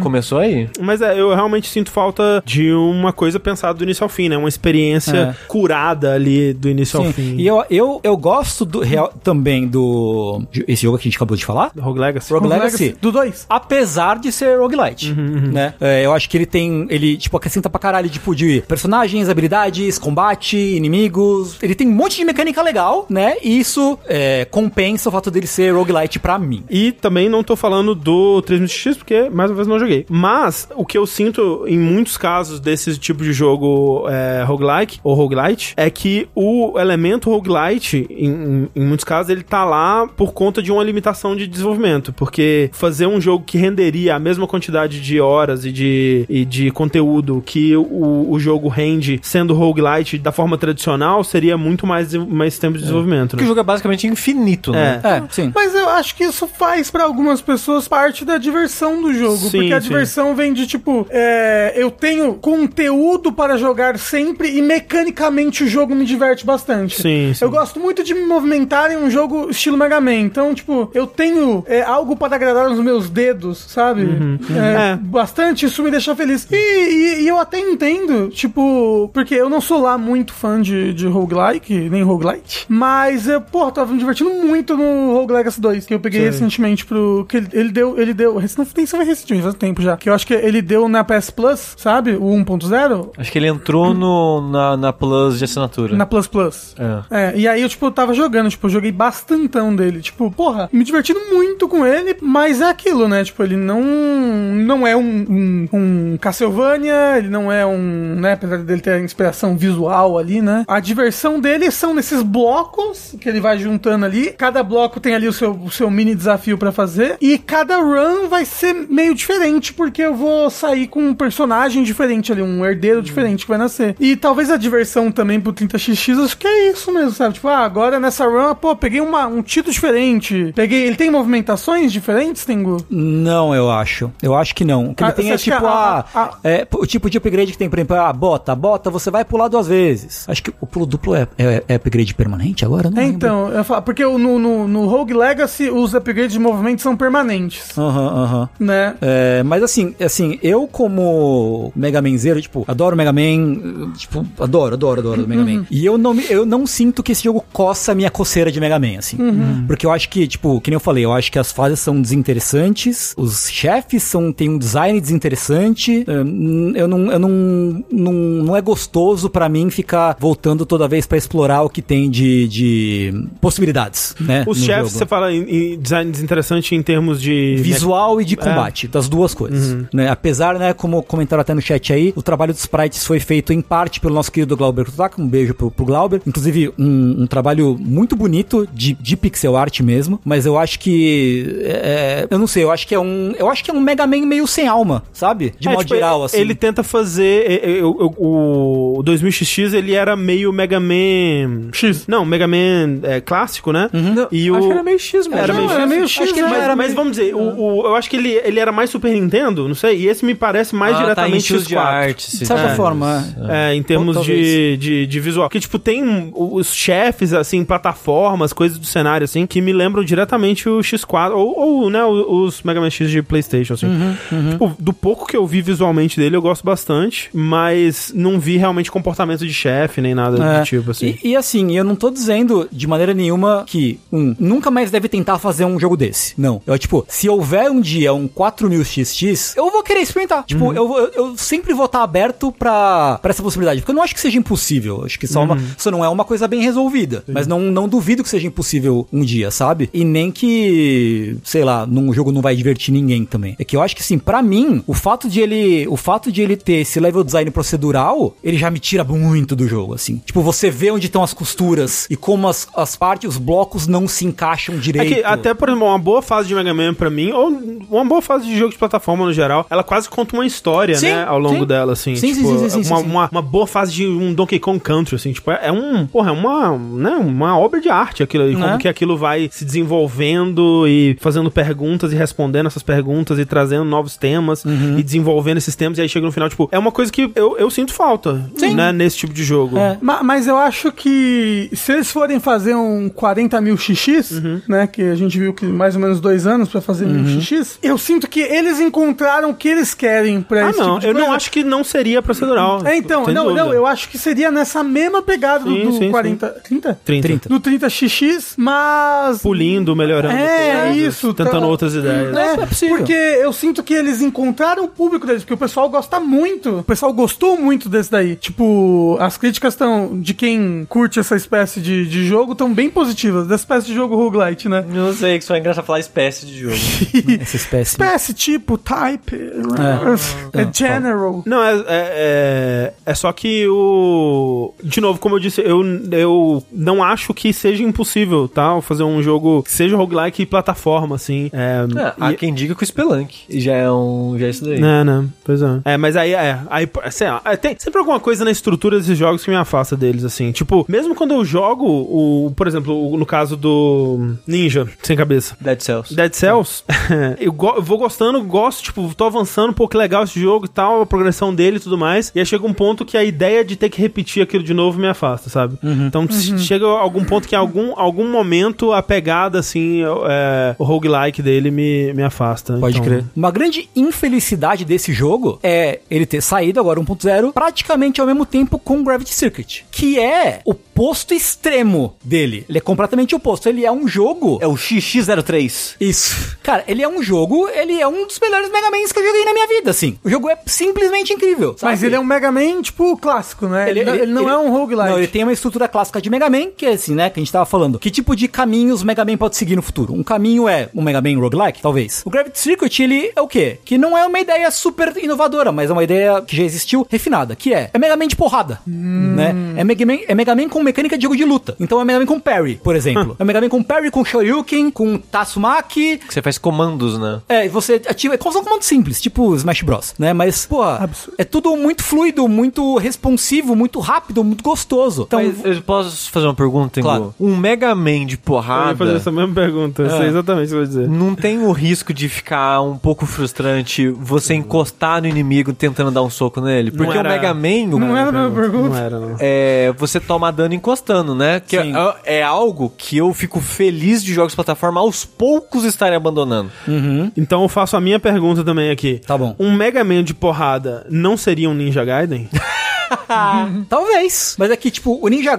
A diferença é que é o Mega Man de porrada orientado a combo, não orientado a golpe só. sei, sei. Ninja Gaiden é só um espadinha, espadinha, espadinha. Só E no- baixar o botão. E Ninja Gaiden você não libera novos poderes, não tem seleção de fase. É, ele é mais, mais linearzão, né? Esse aí tem o esquema Mega Man de evolução e de, de progresso e tal. Mas sobre o que você falou, Sushi, esse jogo tem dano de contato, sim, mas quando você bate, você vai meio que empurrando o inimigo pra longe, assim. E os combos são curtos e rápidos, então você é, não é difícil você bater sem chegar, sem precisar chegar perto demais, sabe? E pelo que eu vi, você não precisa encostar no inimigo pra bater, né? Você tem tipo uma. você É, a tem- hitbox vai um pouquinho na frente. Isso, É, o sim, seu sim. soco vai anda, anda uma distância, né? É, não, não sempre, mas você pode, tipo, inclusive tem, você pode pegar, sei lá, comprar um chip que estende a- a alcance do, do soco, por exemplo. E aí tem coisas como, tipo, você pode, quando você tá batendo no inimigo, você pode botar pra cima e o botão de ataque pra levantar no ar o inimigo, aí você pula e bate, você joga o inimigo em cima de outro pra dar dano no outro. Então você pode meio que fazendo cadeias de inimigo batendo no outro e morrendo, né? E aí você tem seus golpes, tem uma corridinha ninja e tal, e tem um gancho que você pode jogar pra se pendurar ah, e se balançar no teto, ou, ah, ou até usar o gancho pra pegar o inimigo se puxar pra perto dele pra começar a bater e tal. Tem, tem essas possibilidades. Então, é um jogo que o combate e a movimentação são muito, muito gostosos, sabe? E dá vontade de você ir explorar pra achar, e você vai achar. Tem que salvar robozinho, refém, você tem que você encontra upgrade pra sua vida e pra sua barrinha de, de especial. E é tudo muito gostoso. É, é, é muito, muito, muito gostoso, sabe? É um. Porra, eu nem, eu nem sei mais como falar assim, porque ele é O supra-sumo do, É. do Mega Man.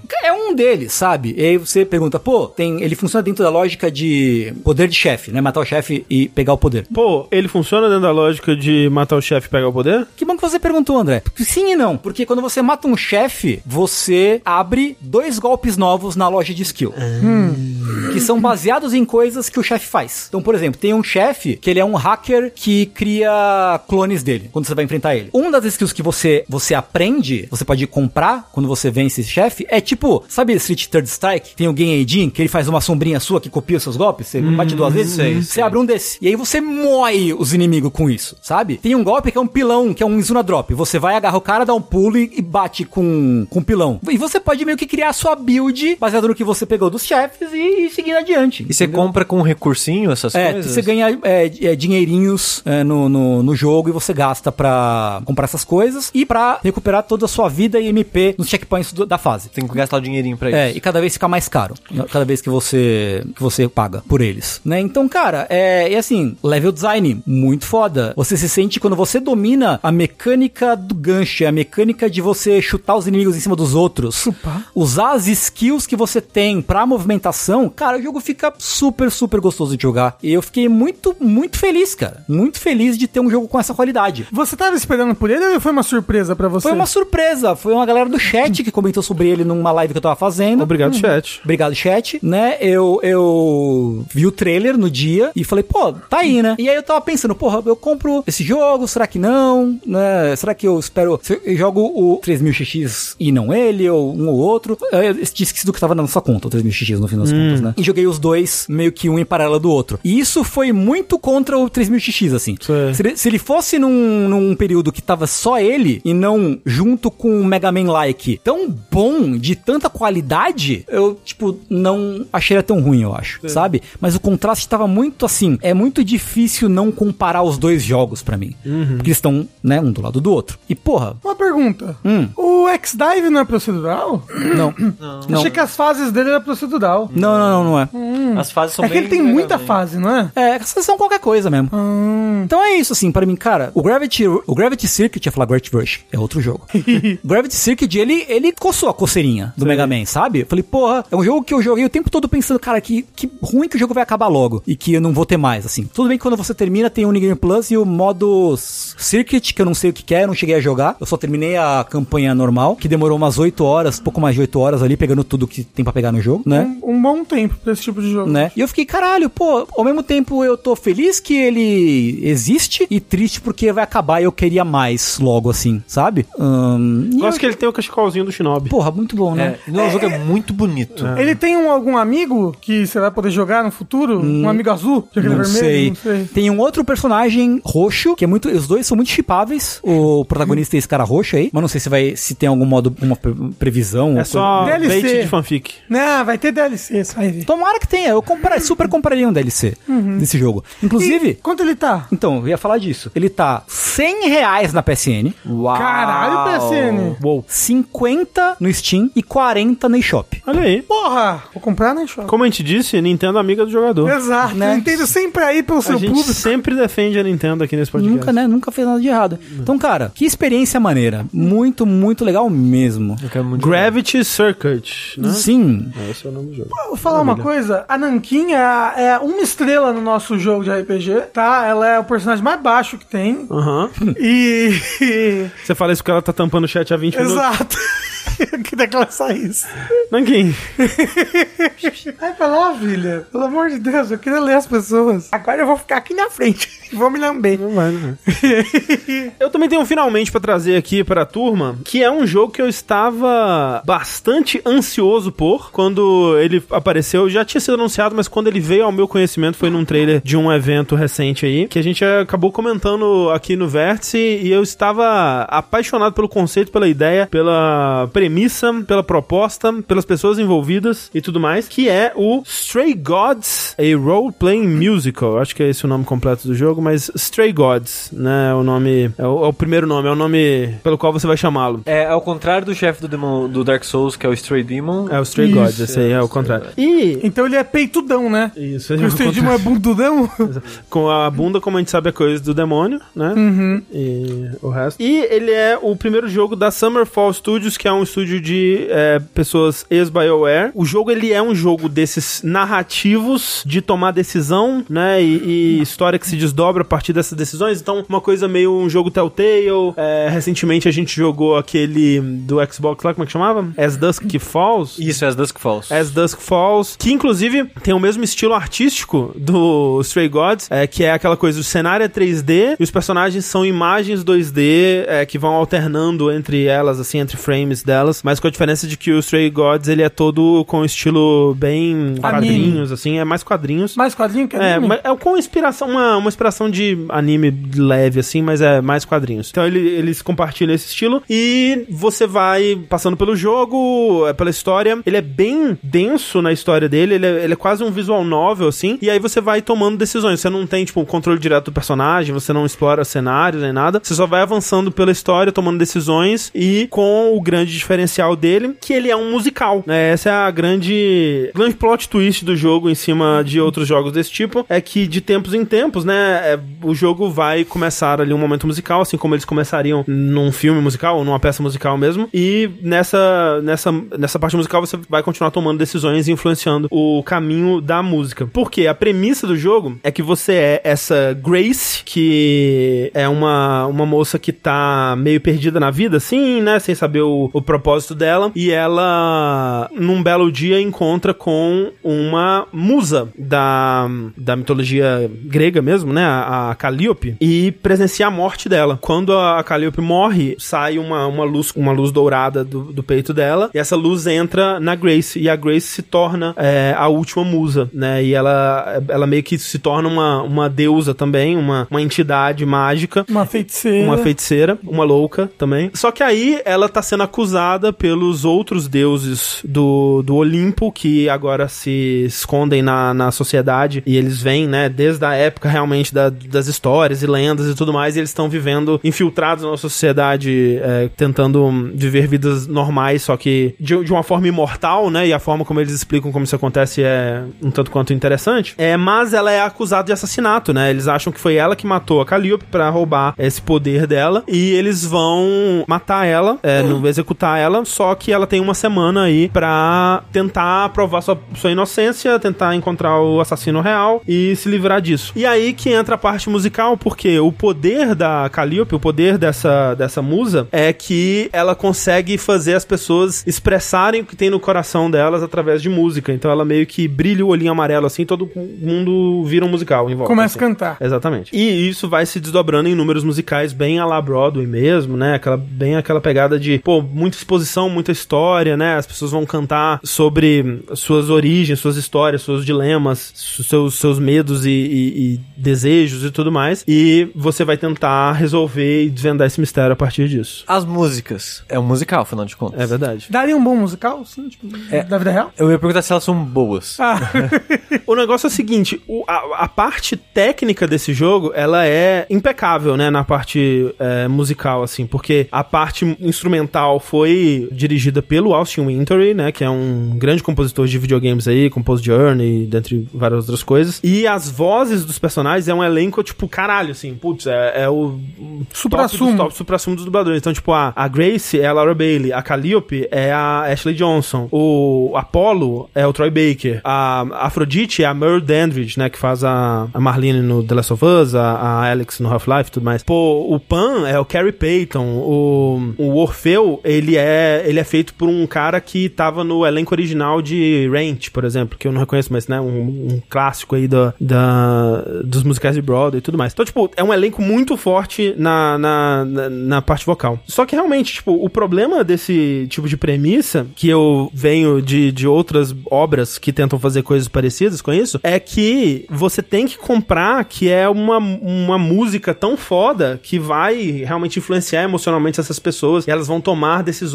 e que aquilo ali é um reflexo da alma desse, dessas pessoas e que você tá ouvindo elas jogarem toda a sua vida delas naquele número musical. é magia. É, que é, que é um, um momento mágico, realmente, né? E esse pra mim é o grande problema do jogo, que eu não acho que os números musicais são bons em sua maioria, assim. Tipo, eu não acho que as músicas são interessantes, não acho que as músicas são legais de escutar. A maioria delas é, tipo, cara, se eu se essa fosse minha primeira exposição a musicais, eu provavelmente odiaria musicais. Tipo, é, um, é um jogo que me faz entender por que, que pessoas odeiam musicais, sabe? Basicamente. Caralho. É. Põe na caixa. É, Meu pesado. Deus. É meio que isso, assim. Tipo, tem, óbvio, tem músicas que são legais. Por exemplo, a que tá passando agora, que é um dueto, é a primeira momento musical do jogo, que é um dueto entre a Grace e a, a Calliope, é que é meio que o tema principal, o instrumental que vai se repetindo ao longo do jogo. É muito bonito, é muito legal. Tem algumas outras músicas, tipo, a, a minha música favorita é a música da, da Afrodite, que é cantada pela Meryl Dandridge, que é muito legal. Ela tá de- o dia inteiro grudada na minha cabeça. Então, tipo, tem, sei lá, umas três músicas que eu acho que são realmente legais. Você já terminou ele? Terminei. Não Ele é muito- curto, então? Ele é umas 6 horas, talvez. Ah, mas eu achei que é, tal- talvez umas 5, 6, alguma coisa assim. Eu chutaria que o jogo desse seria umas 3, 4 horas. Ah, não, ele, é, ele, ele tem três atos e muitos mu- números musicais e muito diálogo entre os números musicais. Você... Eu esqueci de um detalhe. Ah. Musical é tudo longo, é sempre umas 3 horas essa porra. É, É, óbvio que o jogo ia ser 3 horas.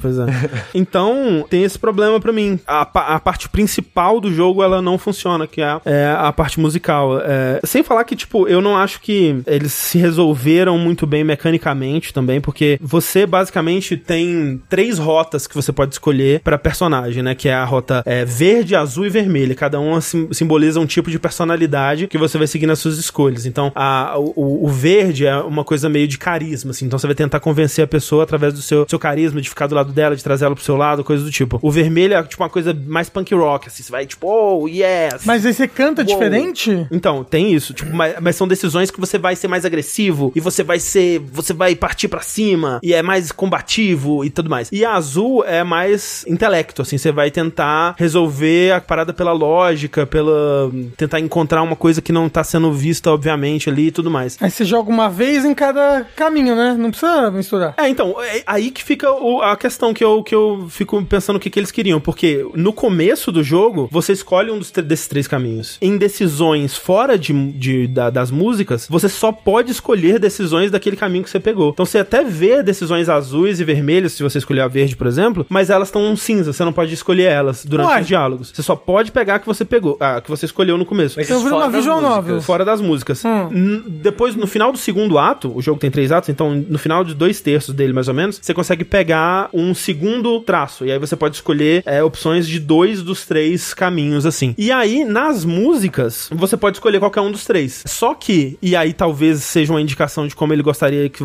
que fosse jogado, é que tem troféus pra você escolher principalmente uma das três só. Então, eu acho que ele quer que você jogue se fo- focando em uma das, do- dos três, das três rotas na maior parte do tempo. Só que é foda, porque tem momentos da- das músicas que, pô, eu- a primeira que eu escolhi foi a azul, né? Que eu queria, pô, não, o vermelho ou o verde parece mais interessante. Mas meu personagem, ele é mais azul. Será que eu vou pro azul ou vou pelo que eu acho mais interessante? Acabei indo sempre pelo que eu achava mais interessante, assim. E eu acho que é uma das formas de jogar, mas eu não acho que seja a forma ideal. Por quê? Porque de fato, isso, tipo, tem que ser aplaudido, é um puta trabalho. Você vê que o orçamento do jogo ele foi colocado nessa parte, que em cada música, cada um desses três caminhos, ele é bem diferente, tipo, musicalmente. E narrativamente, o que acontece, assim, é. é você acaba chegando no mesmo, no mesmo, nos mesmos lugares, mas a forma é bem diferente. E musicalmente, durante o, o momento musical ali, é super diferente. Então, tipo, tem coisas, por exemplo, na, na música do Pan, é a primeira música que, que você canta com, com a sua amiga Fred e o, o Pan, você, você pode escolher se você vai ouvir a, a sua amiga, se você vai ouvir o Pan, ou se você vai seguir o seu próprio caminho. E, tipo, como eu tava azul nesse começo, eu fui. Não, vamos ouvir o que, que o Pan tem a dizer. E ele tem um, um, um pedaço que ele canta sozinho que não existe nas outras músicas. Tem pedaços, assim, que, que tem músicas que quando você escolhe esse,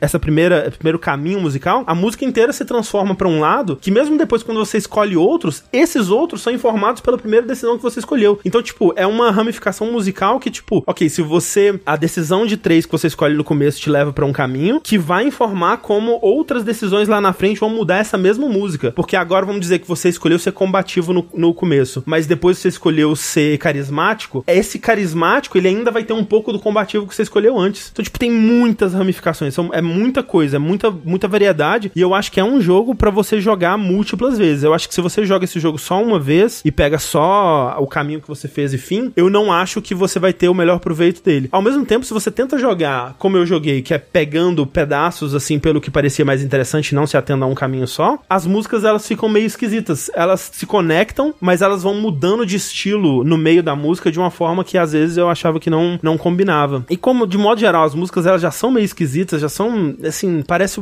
a primeira tentativa de escrever um musical de alguém, não deve ser fácil escrever um musical. Eu acho que, pô, não, não, não funcionou pra mim isso. Eu tô tendo mais proveito agora que eu tô rejogando. Só no azul. É, só fazendo cada, cada um dos três caminhos separados, assim. Uhum. É realmente muito impressionante. Tipo, a coisa que eu tenho que aplaudir esse jogo é, é essa variedade, assim. E é engraçado, porque toda música tem uma versão que é claramente a versão principal melhor do que as outras, assim.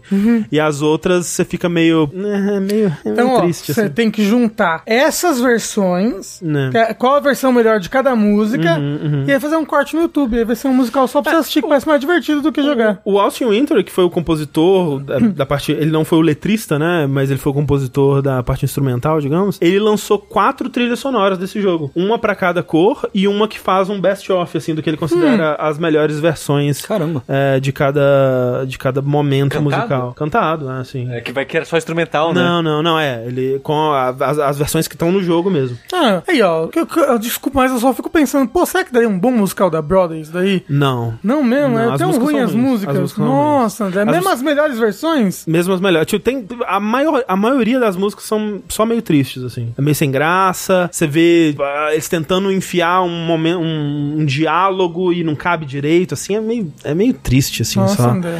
Eu fico triste, mas eu fico feliz que é um jogo a menos, né? O ano É. tá tão cheio. Porque eu tava, eu tava animado pra jogar ele pelo, pelo casting, assim, né? E pelo Austin Winter, que eu gosto das trilhas dele. E pelo moço pelado. Mas... É, perguntaram ali, mas você acha que os estilos musicais que você não gostou é porque é um estilo que você não curte? Mas, eu, assim, é- é- ele é bem estilo Broadway, show tunes, assim, jazz e tal. E eu gosto, eu gosto muito de, de música de musical. Eu gosto bastante. Então, não, não acho que seja por isso. Na verdade, talvez o problema seja que eu gosto e conheço esse estilo quando ele é bem feito. E eu acho que aqui ele é uma, uma sombra desse tipo de, de musical, assim. Triste que o elenco, né, de peso. Pô, muito bom. O elenco, tipo, todo mundo manda muito bem. O Troy Baker às vezes dá um pouco de vergonha dele, né? mas é, é o Troy Baker, né? Hoje em dia dá um. Sempre dá um pouco Eu, de pa- eu vergonha. passei, eu passei da minha fase Troy Baker, assim, Ih, sabe? vai ter que apagar a tatuagem do Troy Baker. Mas ele. Que tem uma nádega, na outra tem o... Um é um pão e do outro é o cavalo de Troia. Isso. Não, qual que era? O Tengu falou na Esqueci tatuagem já. que o, do- que o André tinha na nádega. E eu acho que ele também vem num timing ruim aí, porque, pô, o, o Hades, né, teve aí com interpretações bem mais interessantes da maioria desses deuses, né? Ele, Ah. ele tenta fazer os deuses em versões modernas, né, vivendo no, no, no nosso mundo, mas é tipo, as coisas são meio óbvias, então assim, tipo, ah, Hermes tem Usa uma roupa Adidas. de, de entregador, assim, aí tem uma, uma pochete moderna.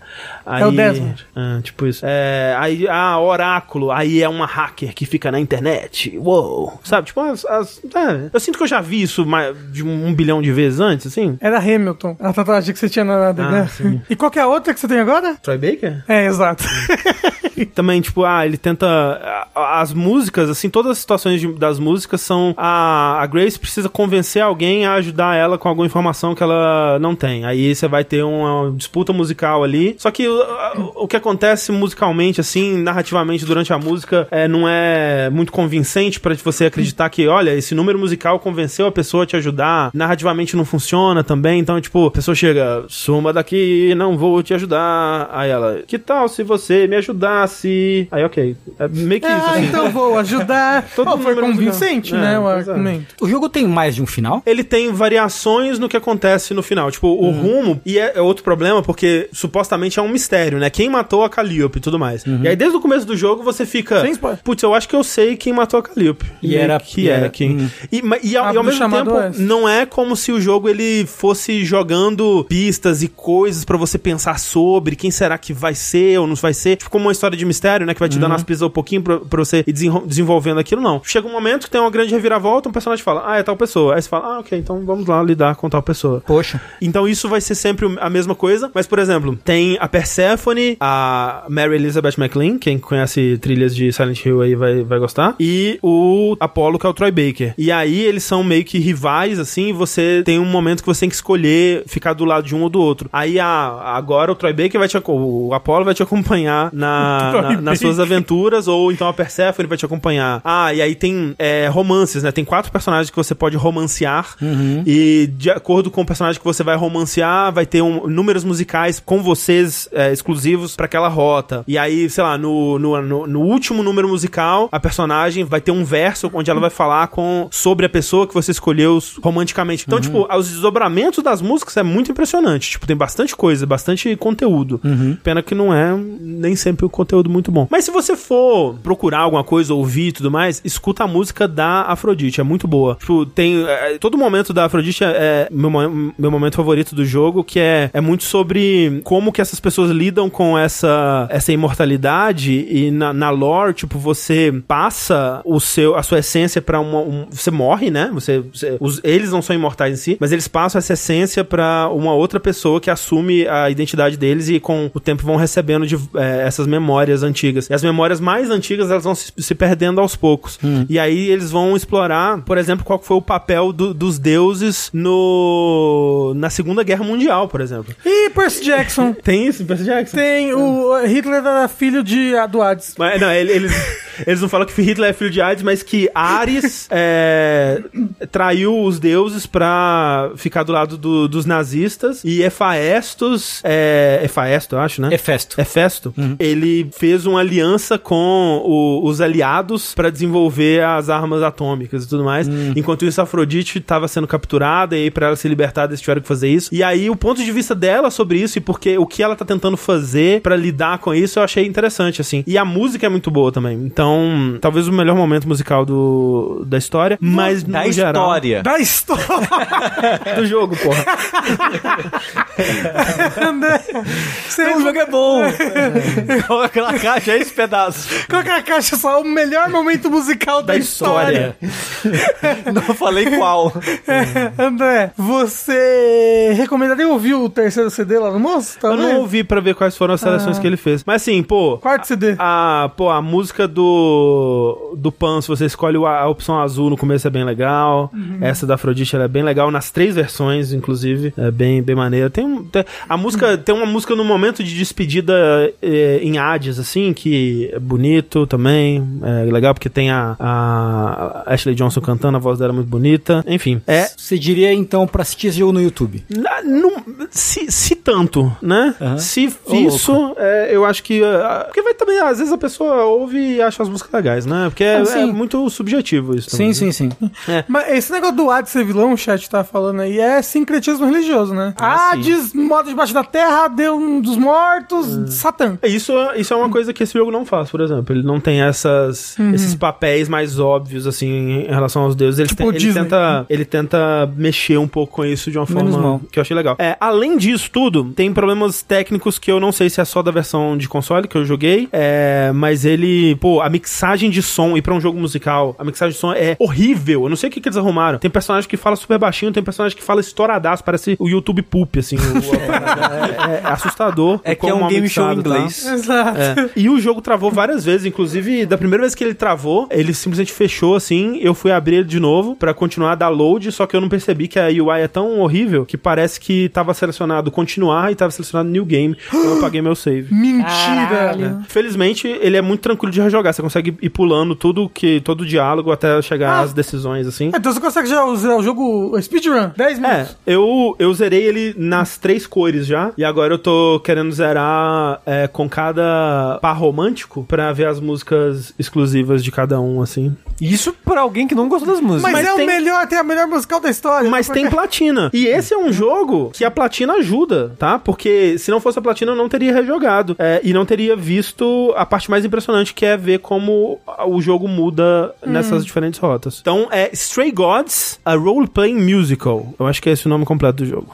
Eu acho muito engraçado que nenhum dos dois deu nota naval. Só eu Sushi fomos obrigados a dar nota naval nas outras coisas. É verdade, eu esqueci. Tengu, você quer dar uma nota naval para Gravity Circuit? Eu gostaria. Gostaria sim. Tengu, Gravity Circuit, então. O Mega Man, que não é Mega Man. Mega Man Ninja, Mega Man. Mega Man de soco. porradeiro. Eu dou pra ele um A9. A9, porra. Top demais. A no quesito de qualidade e 9 no quesito de interessância. Tá aí. Porra, foda. Falei, ablei. Falou demais. E pro Stray Gods, eu não pensei sobre isso, mas eu dou para ele um H7. Isso não é um carro. Nossa, você jogou mais de 20 horas desse jogo, André. Mais de 20 horas? É que você zerou ele três vezes. Então, mas é o que eu falei, quando você... é, Ah, você ia pulando É, você pula, vai indo só pelas Não, decisões. ok, ok. Não, mas pera, mas você não ouviu a música? Não, aí a música não dá pra pular, mas as músicas são, né, mais curtinhas. Então, tipo, Ah, um, um- cada playthrough pulando, assim, é coisa de uma hora, assim. Ah, ok. É que eu achei que tinha mais diferença na parte fora das músicas Tem. também. E aí, de vez em quando, eu, eu paro pra ver esse momento, mas às vezes eu não Mas me importo o- muito o, também, não. O jogo não indica que é uma cena que você não viu ainda. Não, mas aí você,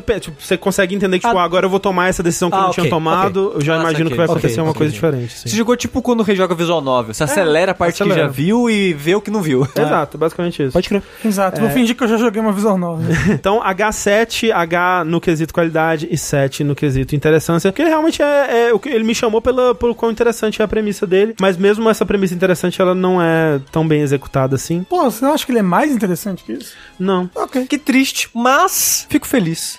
Ele se livrou de um jogo. É, fico triste, triste pelas pessoas, né? Que, que desenvolveram o jogo. Fico feliz que é um jogo a menos pra mim. Porque tem muito. Gente, tá com muito jogo. Mas esse é curtinho, podia ser bom. Não é, tão curtinho. Esse tem é três horas. Não, joga, então joga, joga o Gravity Circle. Não, mas eu quero muito. Eu quero. Também. Quero muito. Será que vou comprar? Eu vou comprar no Switch que tá mais barato. Vou comprar.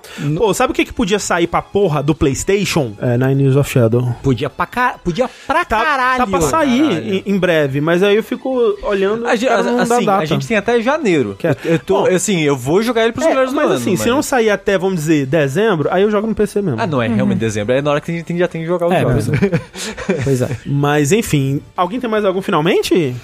Será? Será que você tem um finalmente, Sushi? Conta pra gente, seu finalmente. O triste, a gente, a gente nunca recebe jogo antes do lançamento. A gente recebeu o jogo antes do lançamento. Só que Então- não pode falar ainda. Não, mas é que tem um jogo que não, não é isso que você tá pensando, Rafa. Ah. Que eu e o André já zeramos. A gente recebeu o jogo um mês antes do lançamento. Ah, tá, tá, tá, tá. É, não, esse daí, ah, quando for falar dele, eu esqueci. Não, já. ele, ele e é um jogo curtinho, porque, tipo, foi uma madrugada, eu pensei, ah, vou abrir aqui rapidinho, sei lá, era meia-noite. Vou abrir aqui rapidinho pra ver qual é que é. Três horas da manhã eu já zerei o jogo. Eu, tipo, E caralho. a gente não pode falar ainda, Não né? pode falar. Eles mandaram um jogo curto um mês antes do lançamento pras pessoas. Aí, é, quando se lançar, a gente já esqueci o que eu achei Não, dele. e, e, ah, fica aqui a reclamação que, independente de qual jogo seja, a performance dele tá horrível. Eu acho que é que eles vieram cedo. Vou torcer pra ser exato. isso. E a tradução. Tradução. E a tradição? Mas, Sushi, eu achei que você ia falar de Atlas Fallen. Putz! Tem certeza? Eu prefiro ouvir o, Dragon- o Tengu falando de Dragon Quest. Se ele quiser falar de Dragon Ah, Quest. mas eu posso falar outro que como a gente já tá com três horas de programa, Tá bom, então no próximo vértice, Atlas Fallen e Dragon Quest. e tem, a gente tem que falar de Pikmin também. Tem que falar Pikmin. É que... Muito jogo, né? Muito jogo. Mas assim, caralho, eu queria muito ouvir o Tengu falando de Dragon Quest 1 e 2. Mas ele tá jogando 3 agora, o bom é que ele já fala do Mas 1 é- ao 3. cada um é um passo no JRPG ali, entendeu? Então, então me diz aqui, é. Tengu, Dragon Quest, sim ou não? Sim. Sim, simplesmente sim. Tá aí. Sim.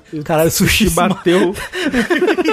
Nossa, gente. Coitado, Forte! Caralho, o cotovelo é sensível, né? É, dá choque, inclusive. Ó, ó, o que eu posso adiantar sobre Dragon Quest são jogos de uma elegância ímpar. São jogos extremamente elegantes, especialmente levando em consideração a época em que eles foram lançados. É coisa bonita, assim, de verdade. E você tá jogando qual versão de cada um? Tô jogando as ve- todos eles, eu tô jogando na versão do Switch. É, que é a mesma versão do mobile. Do mobile. né? É, ah, visualmente não, pelo menos. É, visualmente. Não, Não, eu- é, é um não, pouquinho não é. diferente só. É bem diferente. Os sprites são outros. Os inimigos são outros, o fora da luta é outro. É tudo diferente. É, eu não sei os números. Level, dinheiro, essas coisas. Ah, mas isso é o mesmo desde o Nintendinho. É que eu acho que teve um balanceamento pra facilitar um pouco a vida e diminuir, diminuir o grind. Mas. Teve, teve. Isso sim. Eu não sei a diferença do mobile pra do Switch ne- nesse quesito. É, acho que conteúdo é o mesmo, é o mesmo. Ah, não, é. Do mobile e do, do É, Switch. mas a arte é diferente. Eu prefiro a arte tanto dos sprites de combate quanto do mundinho no celular. Mas jogar no celular eu não gosto. Então É. eu joguei no Switch. Sim,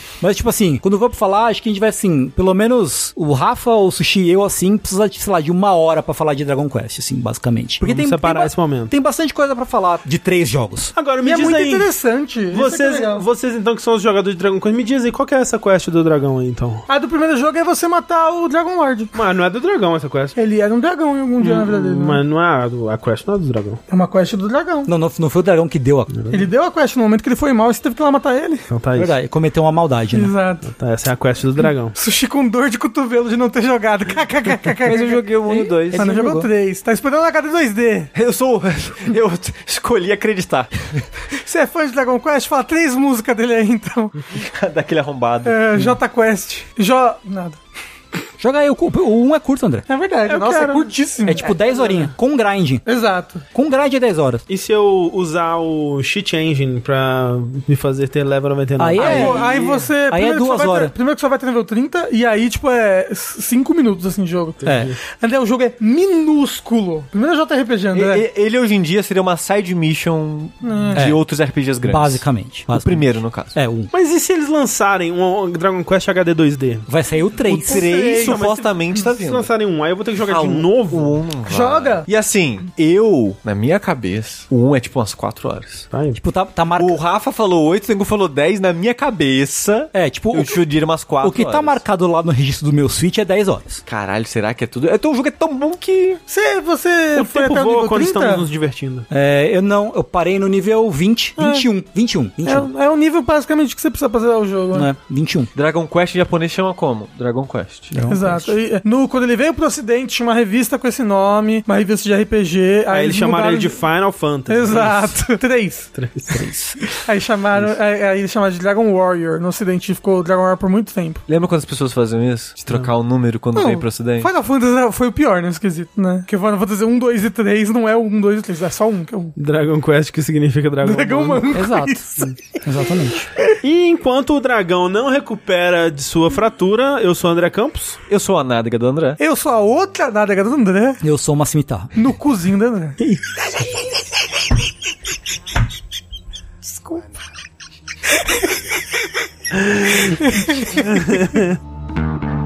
Not about to just trust you. You barge in and take over the place. I don't know what I must do, but here's what you can do. Get out of my face. I'm doing it right now. You're a natural girl. I don't follow. Are those really actual horns? And this singing is so hard to swallow. know. Can you hear me, Grace? What's going on?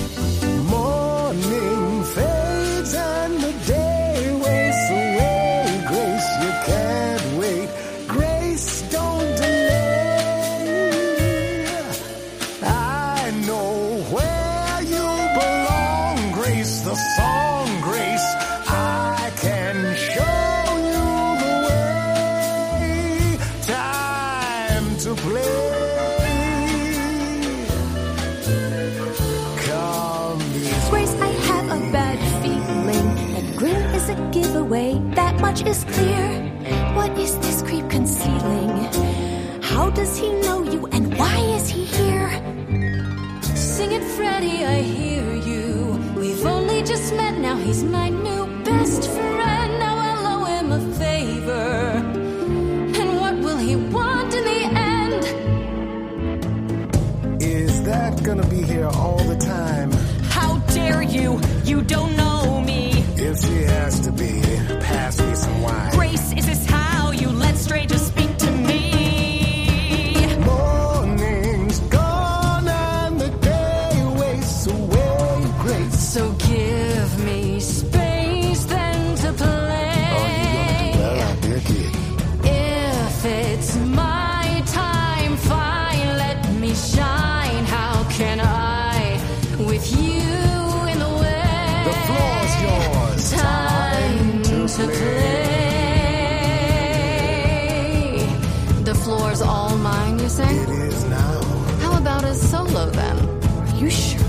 this? Go for it, girl.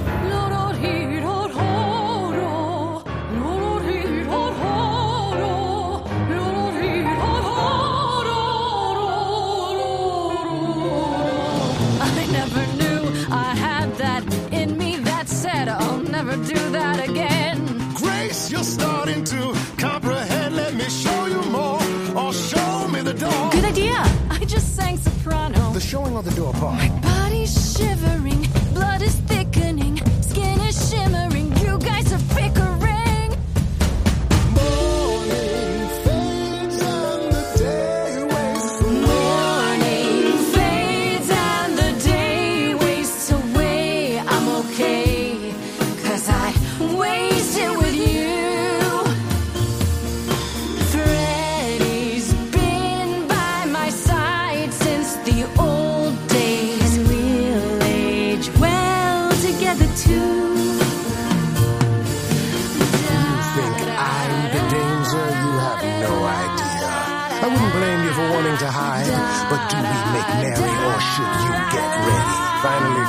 grow and take it outside. So wait, are you saying you won't work with Freddie? she couldn't be less qualified. Um, we're in a band, you do understand. She could go solo.